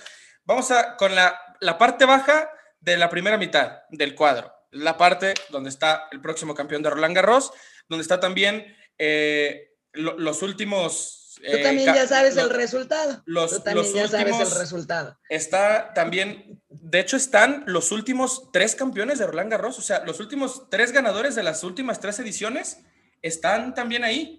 Eh, solo que es, solo un señor que se llama Rafael Nadal, va a llegar a las semifinales otra vez contra Novak Djokovic. Olvídense de cualquier cosa, va a llegar antes en cuartos contra Rublev, antes contra Sinner. Eh, son otros de los nombres que están en esa mitad. Mala suerte para ellos. Si pensaban por ahí llegar un poco más lejos, lo siento mucho. Eh, un poco del camino de Rafa, que ya por ahí se, evidentemente mucha gente lo conocía. Ojo que va a jugar con Hugo Gastón en segunda ronda, creo yo. Yo creo que Hugo Gastón puede dar esa sorpresa contra Richard Gasquet. Es uno de los partidos de, de primera ronda. Está por ahí también Lorenzo Sonego, que viene de hacer un gran torneo en Roma, que, que eh, hizo una muy buena semifinal contra Novak Djokovic. Eh, ¿Sí fue semifinal o, creo un poco mal? Creo que sí fue semifinal, ¿no? En Roma, contra Novak Djokovic. Sí, eh, sí. Está la próxima gran estrella del circuito ATP, como Yannick Sinner. Eh, está también Diego Schwartzman, está Andrei Rublev. Hay algunos nombres que te suenan como a problemas siempre que los enfrentas, pero que creo que al final en Roland Garros a 5 set después se vuelve ya, ya muy, muy complicado. Incluso está el señor Karatsev que se puede cruzar con el Peque. Cuidado con ese partido de tercera ronda también. Eh, sobre todo porque el Peque defiende semi, semifinales. No hay, que, ah, no hay que olvidar eso.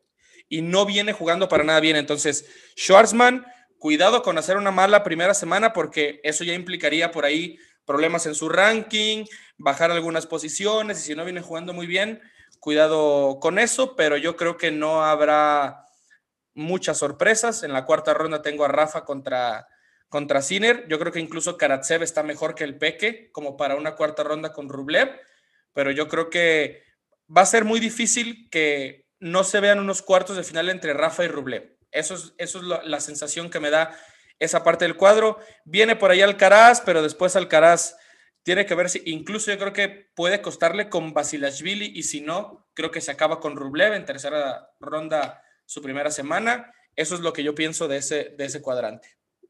Guille.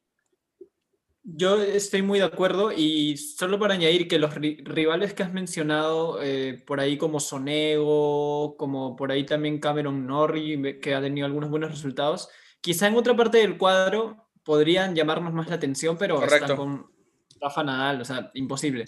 Entonces, solo para añadirte que yo creo que el único jugador que podría quitar ese Nadal Rublev es Aslan Karatsev. Creo que es el único que, que podría quitarnos esos cuartos de Nadal Rublev.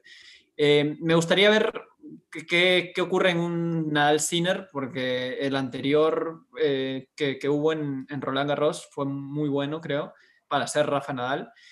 Y veremos qué tal le va a Monfields también, que por ahí en un momento anímico eh, ha entrenado con Roger, entonces mm, va a ser interesante verlo. Obviamente no tengo casi nada de expectativas.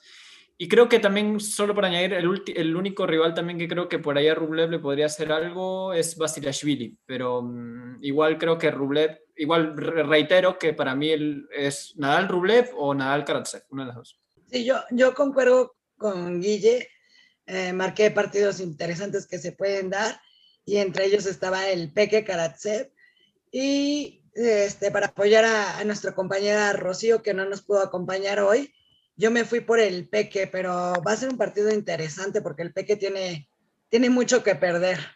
Y pues bueno, sí, definitivamente el Nadal Sinner. Y bueno, Rodrigo me decía que yo ya conocía la final de, de Roland, ya sé, ya sé quién va a ganar y yo creo que él también lo, lo, dijo y lo dijo con todas sus palabras.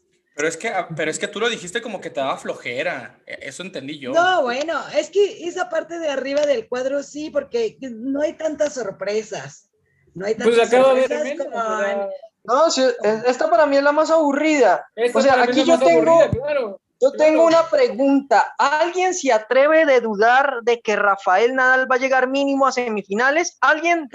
Claro que no, ya sabes que no. se va a comer a todos en el camino. Por eso, es, la parte, por eso es la parte más aburrida del cuadro. Donde pues pongas es... a Rafa te va a ser más, el cuadro más aburrido. No, bueno, ah, es que, bueno, tal, sí, sí, el partido va a ser es, muy interesante, ojo, ojo, pero ya sabes cuál es el resultado, ya sabes cuál va a ser el resultado. Un Nadal Sinner ya lo vimos, ya sabemos quién va a ganar. Entonces, ahí es donde se le quita la emoción. Si tienes un root team, dices, ah, hijo, se puede poner bueno. Ya vamos, ya, vamos, ya vamos. Ya vamos para allá, pero estoy explicando mi punto de por qué se vuelve muy predictiva esa parte del cuadro, para no decirle aburrida. Vamos a decir, es muy predictivo ese Por favor, por favor. Os digo, pide respeto aquí, por favor, es donde debes de pedir respeto. No, es que a ver, ah, mira, en, el fondo, en el fondo de todos ya lo saben. Pero, pero ya sabemos quién va a ganar ese lado del cuadro, o sea, no hay mucha ciencia ahí. Pero díganlo con respeto. Bueno, está bien. Ya corregí, me arrepiento, pido perdón por mis pecados. No es aburrida, es predictiva. Entonces, no le entra tanta emoción para entrar aquí en debate. Ya sabemos, todos estamos de acuerdo. A ver, ¿quién ven en, la, en las semifinales de la parte alta del cuadro? Todos, levanten la mano. Djokovic y Nadal, ¿verdad? ya. Entonces, al cuadro que sigue. Al cuadro que sigue, vámonos, ya. Don Guillermo. Ya se enojó Miriam. Ya se enojó Miriam. No, y lo peor es que tiene razón. Vamos. Vamos a lo que sigue. E, esta parte del cuadro, sí, para ya empezar con, con la parte inferior, está muy interesante. Tenemos a el señor Alexander Zverev como eh, cabeza de serie en, esa, en ese sector. Creo que para él empiezan las dificultades quizá en tercera ronda entre Kekmanovic, Daniel Evans o Mutet, el francés, podrían ser sus, sus rivales. Está Roberto Bautista, siempre alguien de cuidado. Y por el lado de Tim está, eh, que creo yo, el señor eh, que puede ser el cuarto finalista, incluso semifinalista, el señor Casper Ruth. ahí saben que desde inicios de temporada aposté por él y está dando buenos resultados. Y creo que podría ser él quien, quien se encuentre con Tim en octavos y creo que lo podría superar. Y con Zverev habría que ver, pronóstico reservado. Entre otras figuras del cuadro está Hurkax, que bueno, en Arcilla quizá no ha tenido buenos resultados, Fognini, que también ofrece buenos partidos. Y si tuviera que mencionar, pues hay algún sudamericano, Federico Del Bonis, que eh, igual no creo que ante Tim pueda oponer mucho, pero por el lado, bueno, por decir algún jugador sudamericano ¿no? que esté en esa parte. Y creo que eso, esos serían los que yo considero que, que podrían llegar lejos. Eh, creo que Roberto Bautista eh, sería el, rival de Zverev en octavos y creo que mis cuartos de final serían con total seguridad eh, Casper Ruth ante Alexander Zverev. Sí, yo también tengo a Casper Ruth ahí porque la verdad es que seguimos con la misma incógnita. ¿Cuál team va a jugar? ¿Va a jugar el team que ya ganó un gran slam o va a jugar el team que de repente parece que como que le da flojera y, entonces como que nada más no? Entonces, ante esa duda y sobre, sobre todo por el gran momento que viene viviendo Casper Ruth, yo creo que Casper Ruth por ahí, eh, este va a ser el gran slam donde, donde se va a dar a, a, conocer ya ahora sí a nivel mundial, porque ya sabemos que Noruega pues ya es, ya es histórico, pero que ahora sí va a ser como un, un statement de ya llegué y yo por ese lado incluso lo veo ganándole a Zverev.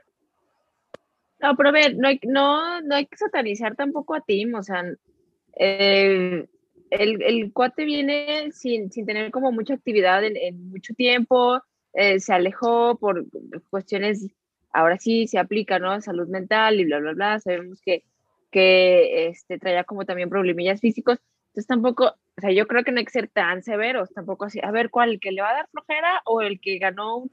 No, no, se me hace como, pues, onda, ¿no? Así como tirar esa... Pobrecito de Tim, pobrecito. No, no, pobrecito, no, pobrecito, no, no, no, sino que, o sea, no, no, pobrecito, sino pues también hay que darle como pues, esa chance, ¿no? O sea, es como si como si dijéramos, ay, Nadal, este, como duró. no, no, no, momento. A ver, a ver, a ver, a ver, a ver, a ver, a ver, a ver, a ver, a ver, a ver, a ver, a ver, a ver, Paulina, Paulina, Paulina, Paulina. Nada, no voy a comparar nada. Es como decir, Roger Federer tiene tanto tiempo sin jugar, o fulanito, y ay, ya, hay que satanizarlo, hay que decir, ay, pobrecito. Pues no, o sea, hay que darles chances y sabemos de lo que son capaces.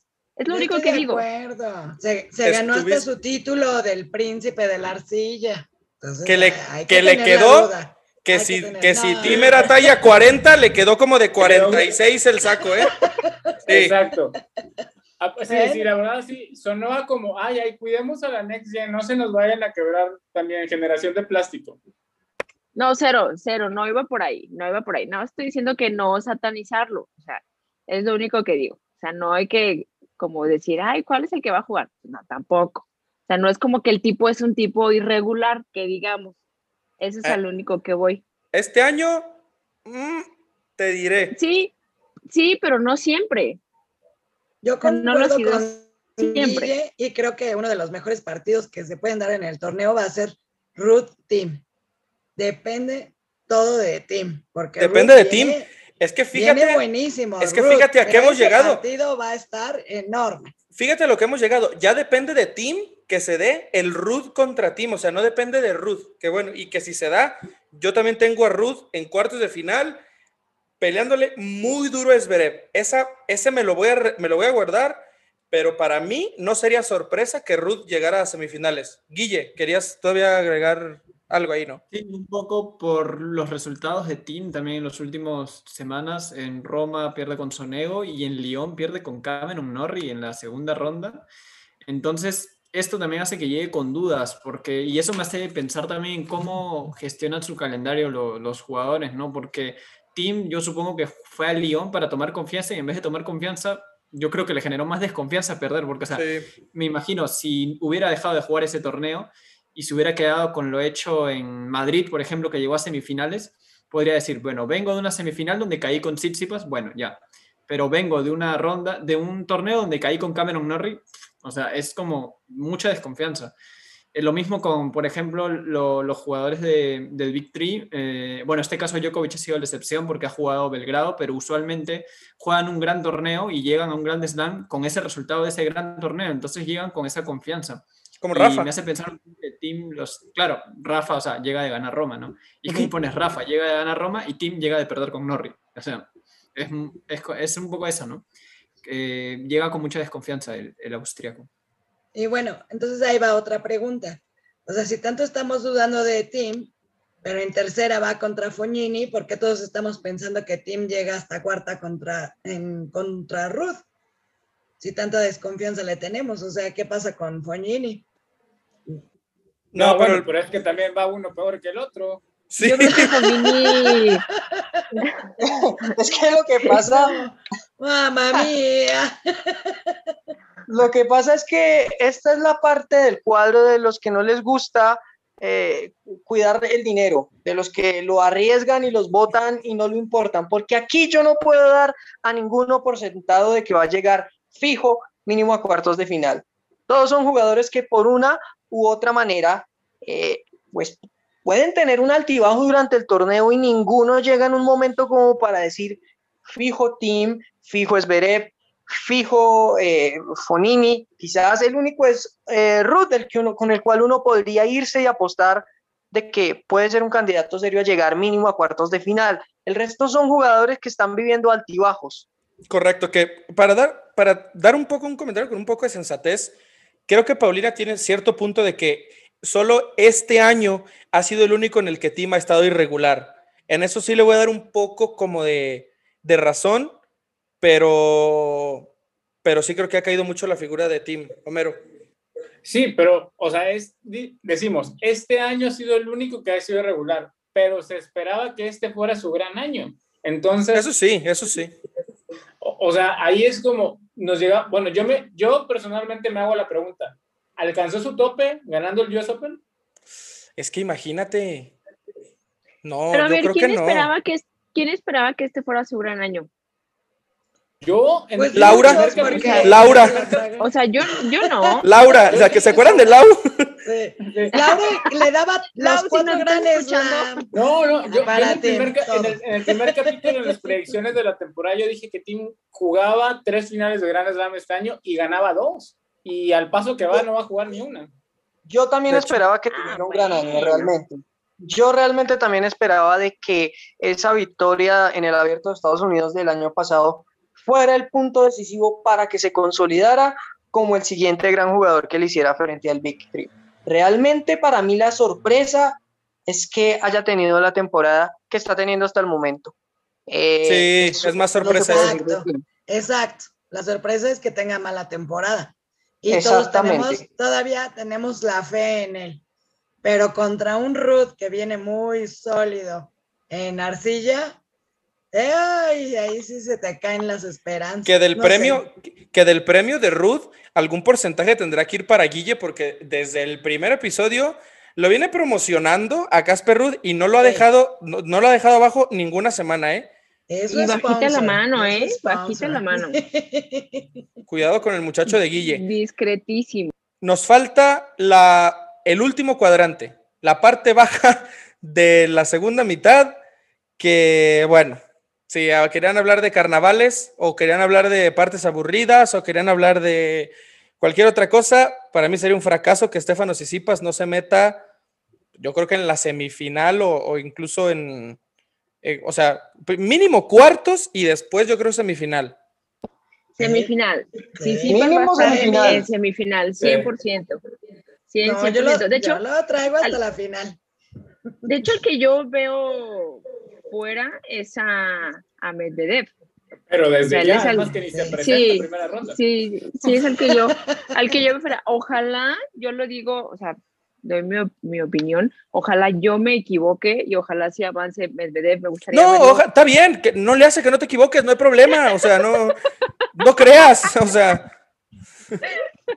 No, a mí sí me gustaría equivocarme, pero ¿Cómo sí por qué? creo ¿Cómo por qué te gustaría mejor- equivocarte con Medvedev?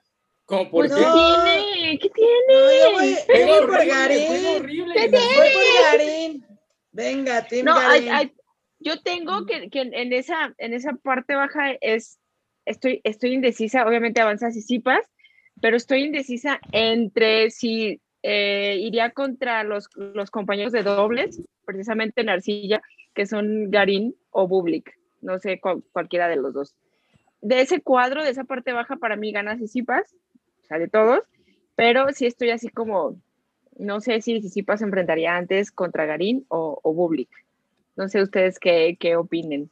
Porque Bublik también juega muy bien. en- Es que Bublik juega con mucha facilidad al tenis. Y está teniendo buena temporada, entonces también es a tomar en Así es. David, Pues mira, yo creo que, bueno, mm, igual porque es muy tarde aquí, son las tres y media ya de la mañana.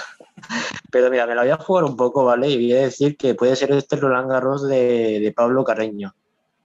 ¿Eh? Igual estoy diciendo una barbaridad, no lo sé. Fíjate pero, que eh, lo cierto, Yo también lo tengo.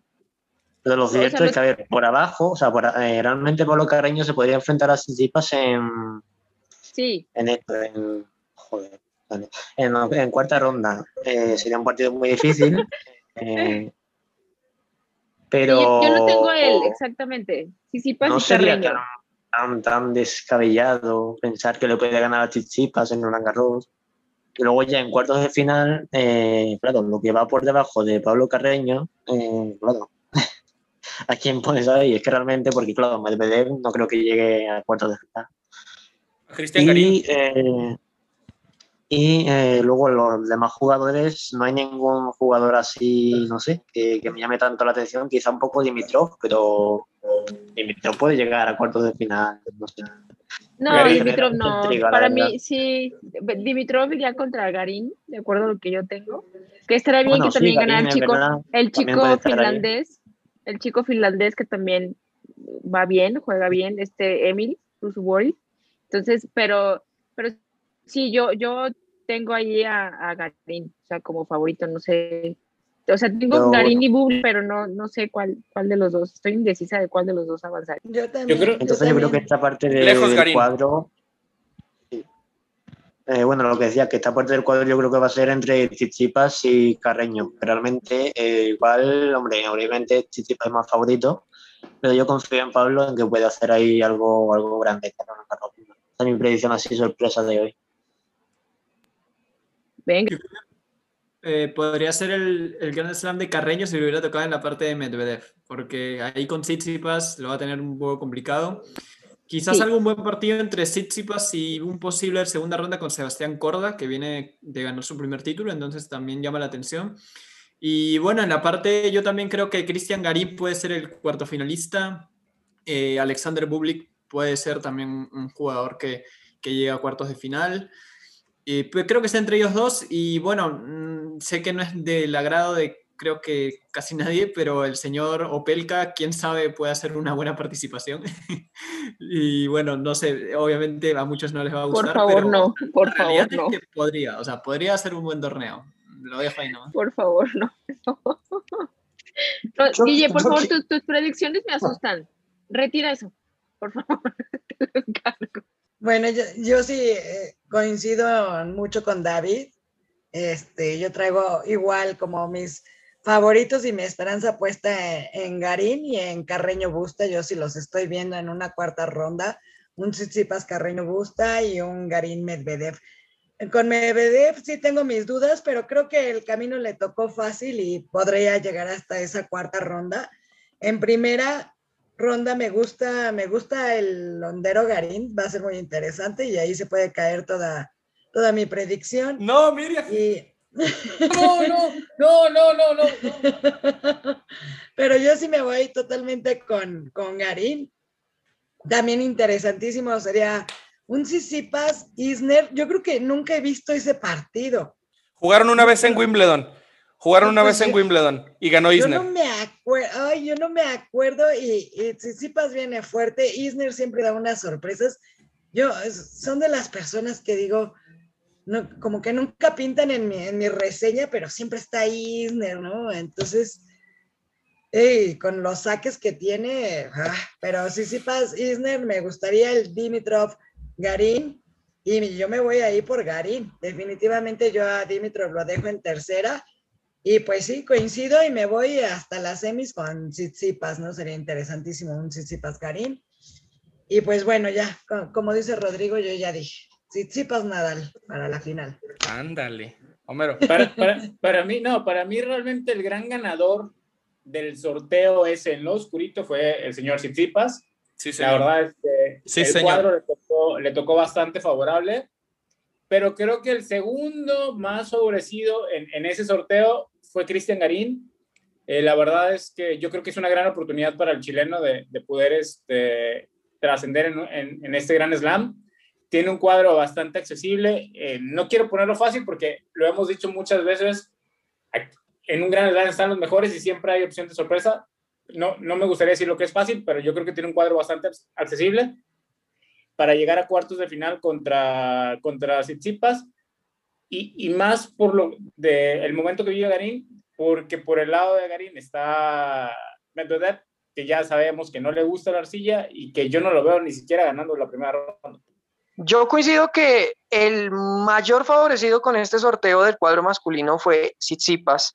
Coincido que va a tener una muy buena eh, campaña que puede ser quizás el gran slam, eh, mejor dicho, el primer gran slam que gane.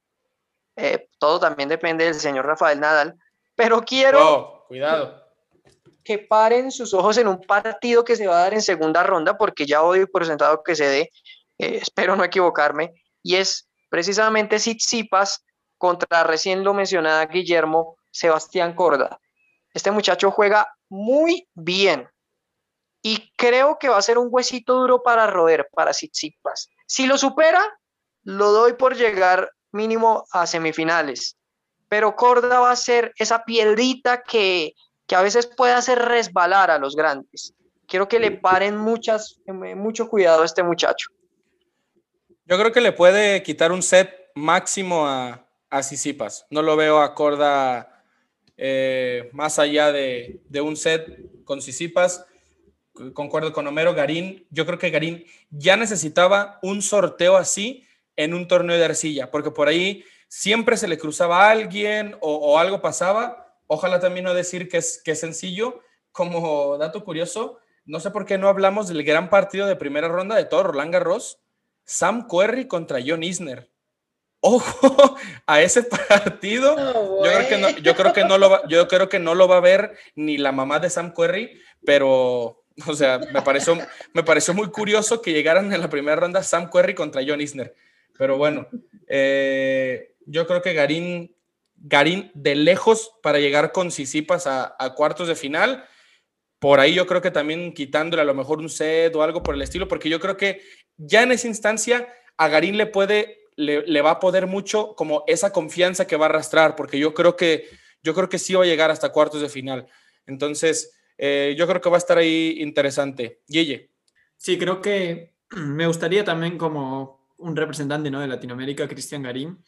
Creo que igual quizá ya debe, debe, tener en consideración que tiene una gran oportunidad y va a ser interesante con su equipo, ¿no? Deberá trabajar bien eso, porque por ejemplo el anterior Roland Garros pierde con Kachanov, que no es un jugador de arcilla, entonces va a tener que manejar ese, ese aspecto, pero sí, yo creo que es una gran oportunidad para él. Y me llamó la atención en lo de Sam Querrey, porque recuerdo que en un torneo en San Petersburgo se, se fue, ¿no? Le detectaron positivo y se, se fugó. Y, y voló, sí. Y, aparece que Bueno, yo, para, para, yo creo que para empezar a cerrar, porque ya nos fuimos, pero si le de lejos con lo que íbamos a durar eh, eh, analizando los cuadros, eh, para mí los cuartos de final son Djokovic Berretini, Nadal Rublev, eh, Esberev contra Rud y Sisipas Garín. La semi yo la tengo Nole con Rafa. Yo, aunque ojalá, me gustaría por Rud y también por Guille, pero yo creo que al final Esberev le va a ganar a Rud. Yo, yo, yo voy a poner a Esberev en semi, sobre todo por aquella victoria con Nadal. Yo creo que viene haciendo las cosas bien eh, Esberev, semifinales Esberev Sisipas, muy otra vez, em, muy revelador que de un lado sea una semis Djokovic y Nadal y del otro Esberev Sisipas, otra vez como los grandes contra los chicos o algo así. Para mí la, la final es la final de Barcelona, Nadal contra Sisipas, y para mí Nadal va a ganar su Roland Garros número 14 y su Grand Slam número 21. Yo aquí voy a acotar porque no estoy muy feliz con mi predicción, pero estoy de acuerdo con Rodrigo. La final es Nadal contra Tsitsipas y lo vuelve a ganar Rafael. Es que no se puede. Yo opino lo mismo. Traigo lo mismo, traigo el mismo cuadro que Rodrigo. Entonces se acaba. Djokovic Nadal, gana Nadal. Zverev Tsitsipas, gana Tsitsipas. El gran ganador, como siempre, y el rey de la arcilla seguirá siendo Rafael Nadal. Ojalá. Ojalá voz que tengamos boca de profetas. Álvaro, por favor. Yo si bien no me arrojo a dar un pronóstico, solo sé que, no vuelvo a decir nada en contra de Rafael Nadal en este torneo hasta que él pierda y por lo menos seis meses hasta que después de que pierda ese partido, si llega a llegar eh, y me digan que no estaba lesionado o que no lo dejó ganar o algo así no vuelvo a apostar un centavo ni siquiera de palabra en contra de Rafael Nadal. Eso es lo único que diré. Quiero que la realidad me muestre que, es, que puede perder en este torneo. No, no, no, no, no. No, así, estamos, así estamos bien, Álvaro. Muchas gracias. que, te lo muestre, Álvaro, que te lo muestre. Yo estoy contigo, que te lo muestre. Pensé que ibas a decir algo que, que sumara a esta charla, pero bueno, lo, al menos. De pronto, En, de pronto en cinco años, yo creo, más o menos. Bueno, de aquí entonces ya veremos. Cuando, cuando Tim tenga treinta y tantos y quiera ganar Roland Garros, ya, ya, ya veremos a ver, a ver cómo nos va. A ver, ¿alguien tiene una final diferente? O sea, ¿alguien tiene algo distinto a un Nadal Sisipas? ¿O todos tenemos la misma final? Yo creo que tampoco es tan raro esperar un Nadal Mira, yo sería... a ver, eh, lo, lo normal es Nadal Tsitsipas, ¿vale? Yo creo que va a ser eso. Mi corazón estaba ahí, pero Tsitsipas es mejor en arcilla que Zverev. Sí, sí, claro. Realmente lo normal es Nadal Tsitsipas, pero Nadal Zverev tampoco sería descabellado. Y yo creo que si le y yo creo que si a Nadal yo creo, yo creo que si a Nadal le das a escoger entre Zverev y Tsitsipas, pero con los ojos cerrados, yo creo que escoges Zverev. Claro, o sea, con los ojos cerrados. Pero bueno. ¡Qué mala onda! es, la verdad. es la verdad. es la, verdad. Que me la suave. Sí, totalmente. Pues claro, claro, pero es, es superior Tsitsipas, cada quien su, su superficie. Y sí, Tsitsipas lleva, lleva ventaja sobre Zverev, pero no lo digas así, como dice Paulina, basta de faltas de respeto. bueno, yo tengo una pregunta rápida. ¿Quiénes son las grandes decepciones? Uy, las grandes decepciones, esa está buena, ¿eh? Las grandes decepciones en, eh, uf, tanto en mujeres como en... Bueno, para, mí una, para mí una de las decepciones es Barty. Yo no la veo, yo, no la veo en cuarta ronda. Eh, Osaka y Andrescu, para mí. Esas son mis tres decepciones. Del lado de las mujeres. Del lado de, los hombres, evidentemente Medvedev, porque si eres el 2 del mundo, tienes que llegar al menos hasta segunda semana, creo yo. La gran decepción es Medvedev y, y Team, voy a decirlo así, por ser, por ser Team y por las expectativas que en algún momento generó. Yo también, del lado de los hombres, nada más que yo agregaría a Roger Federer. Ya, me, te- me temía que fuéramos hacia ese camino. Por algo, por algo lo preguntó Homero, por algo lo preguntó Homero, pero está bien. No, no, o sea, ¿por qué creen que la malintencionado? No, pregunta. no, no. O sea, me, me dolió, me dolió decir el nombre, en verdad, en verdad. Aficionados de Federer. eh, Esta pregunta Quinto tenía veneno. Perdón, perdónenme. No quería No. decirlo, pero se tiene que decir. Es como, yo, o sea, para mí, este es el último Grand Slam, perdón, el último Roland Garros que va a ganar Rafael Nadal, para mí. Ya, se acabó. Cuidado, cuidado. Cuidado con dudar No. de don Rafael, pero bueno. te lo- En serio, estamos venenosos todos hoy. Cuidado, hay, que tener cuidado. Nos mordemos la lengua y nos morimos. No, o sea, obviamente no es veneno. Pues, ay, yo quiero ver a Rafa ganar, romper todos los, los récords en cuanto a arcilla, Roland Garros se refiere, pero, o sea, yo soy nadalista, pero pues también. Yo lo sea, dije, yo lo dije hace poco. Yo creo que gana este año, el año que viene y se retira.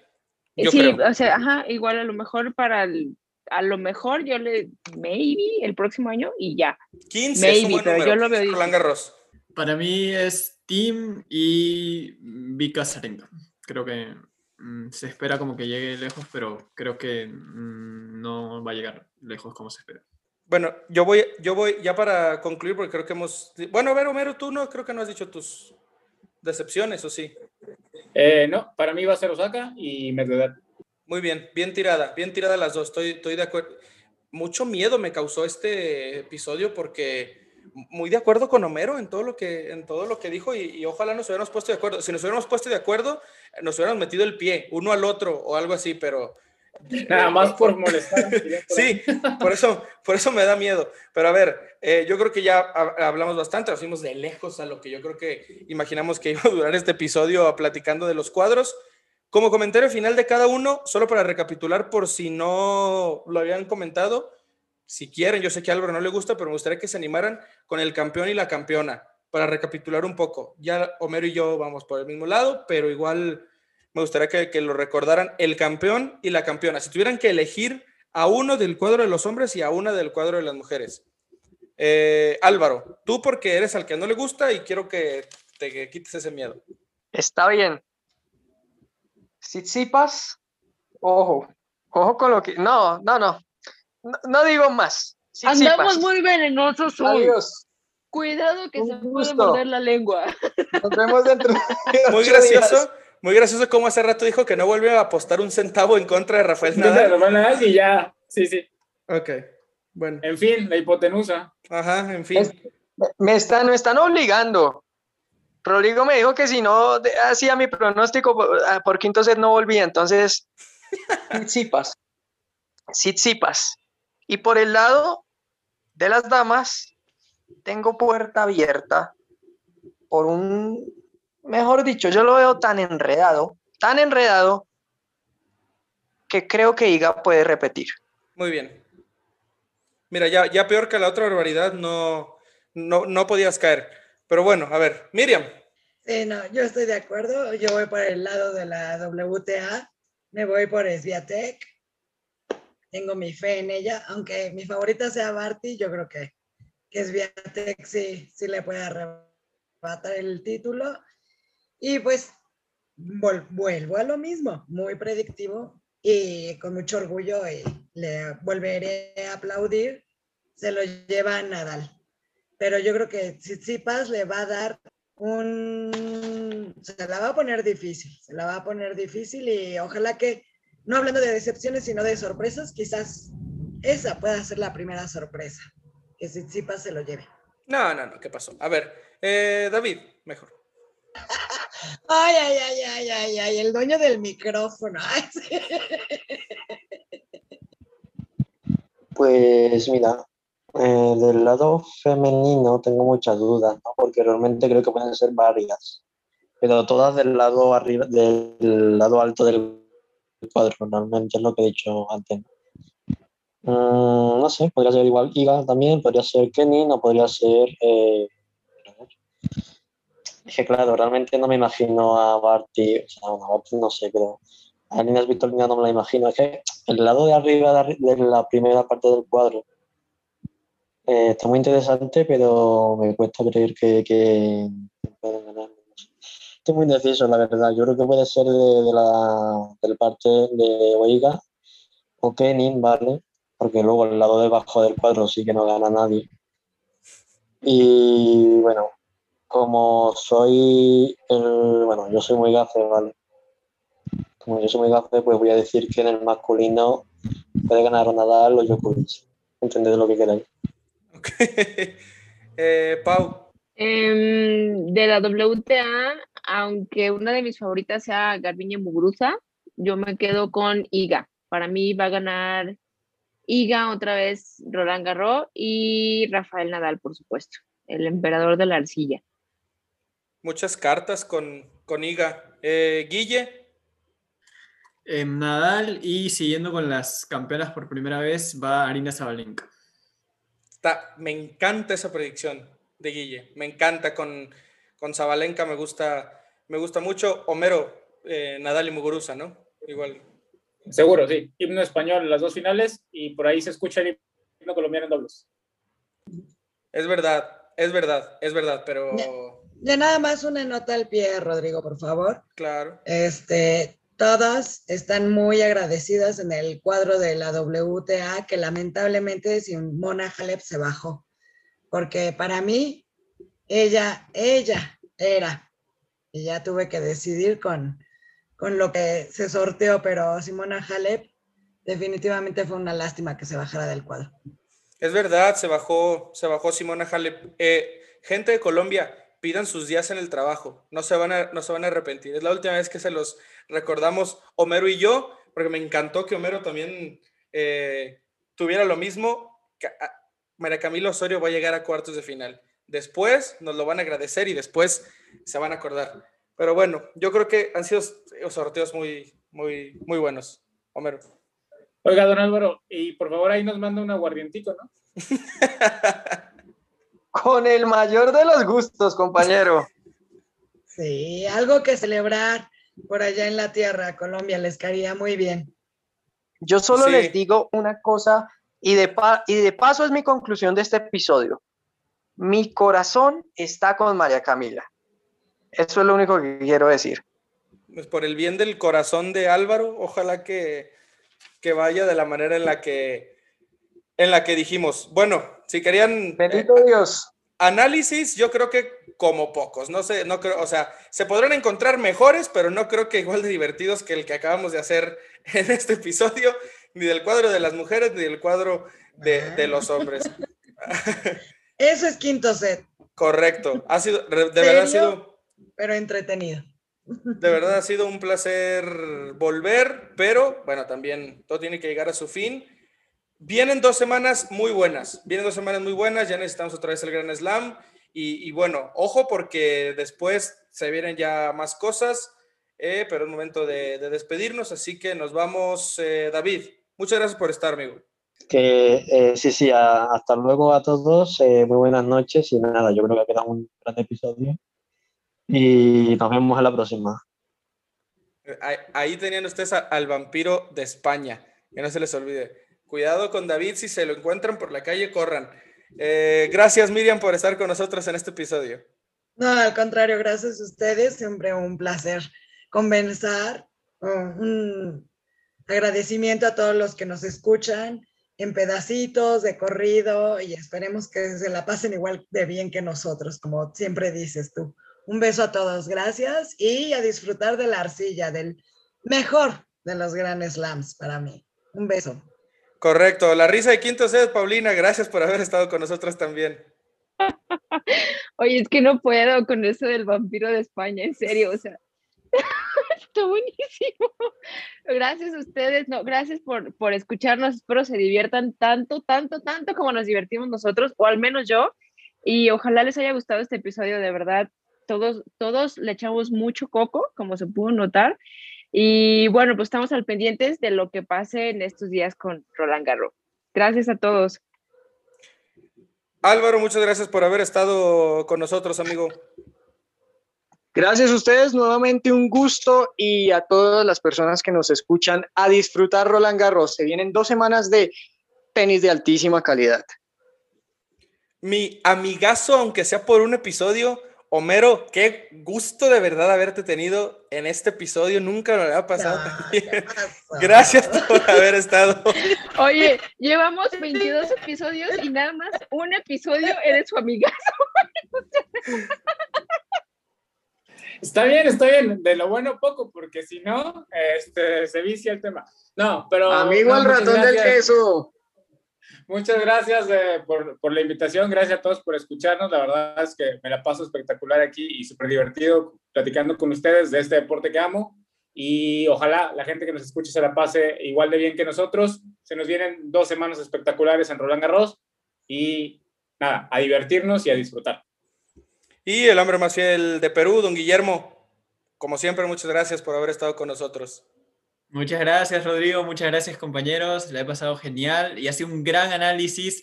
Se viene Roland Garros con muchas ansias y ojo que en quinto set estaremos activos, así que no se, no se pierdan nuestro, eh, nuestras redes. Es correcto, porque justo como lo acaba de decir Guille, yo con eso me voy a despedir. Atentos a nuestras redes porque así como hicimos con Australia, vamos a estarles llevando un pequeño resumen con unos pequeños comentarios porque en una semana pasan muchas cosas y es mucho tiempo sin poder platicar con ustedes. Entonces, atentos a las redes de Quinto Set. Vamos a estar organizando por ahí algunas cosas para, ir comentando a medida de que, avance este, este torneo. Aún así, nos vamos a volver a escuchar con las conclusiones de esta primera semana para que todos vengan, nos pidan disculpas a Homero y a mí por no haber creído en María Camilo Osorio y en Paula Badosa y eh, pues para hablar un poco de lo que se viene en esta segunda semana. Yo soy Rodrigo, estoy eh, encantado de haber eh, regresado a, Quinto Set. Como dice Miriam, un saludo para la familia del innombrable, porque ni siquiera voy a decir quién es. Eh, pero muchas gracias, gracias a todos por haberle dado clic al enlace, como siempre. Esto es Quinto Set, ya saben cómo somos, ya nos conocen. Gracias por seguir con nosotros. Se viene Roland Garros, es tiempo de celebrar. Gracias a todos, un fuerte abrazo. Esto fue Quinto Set.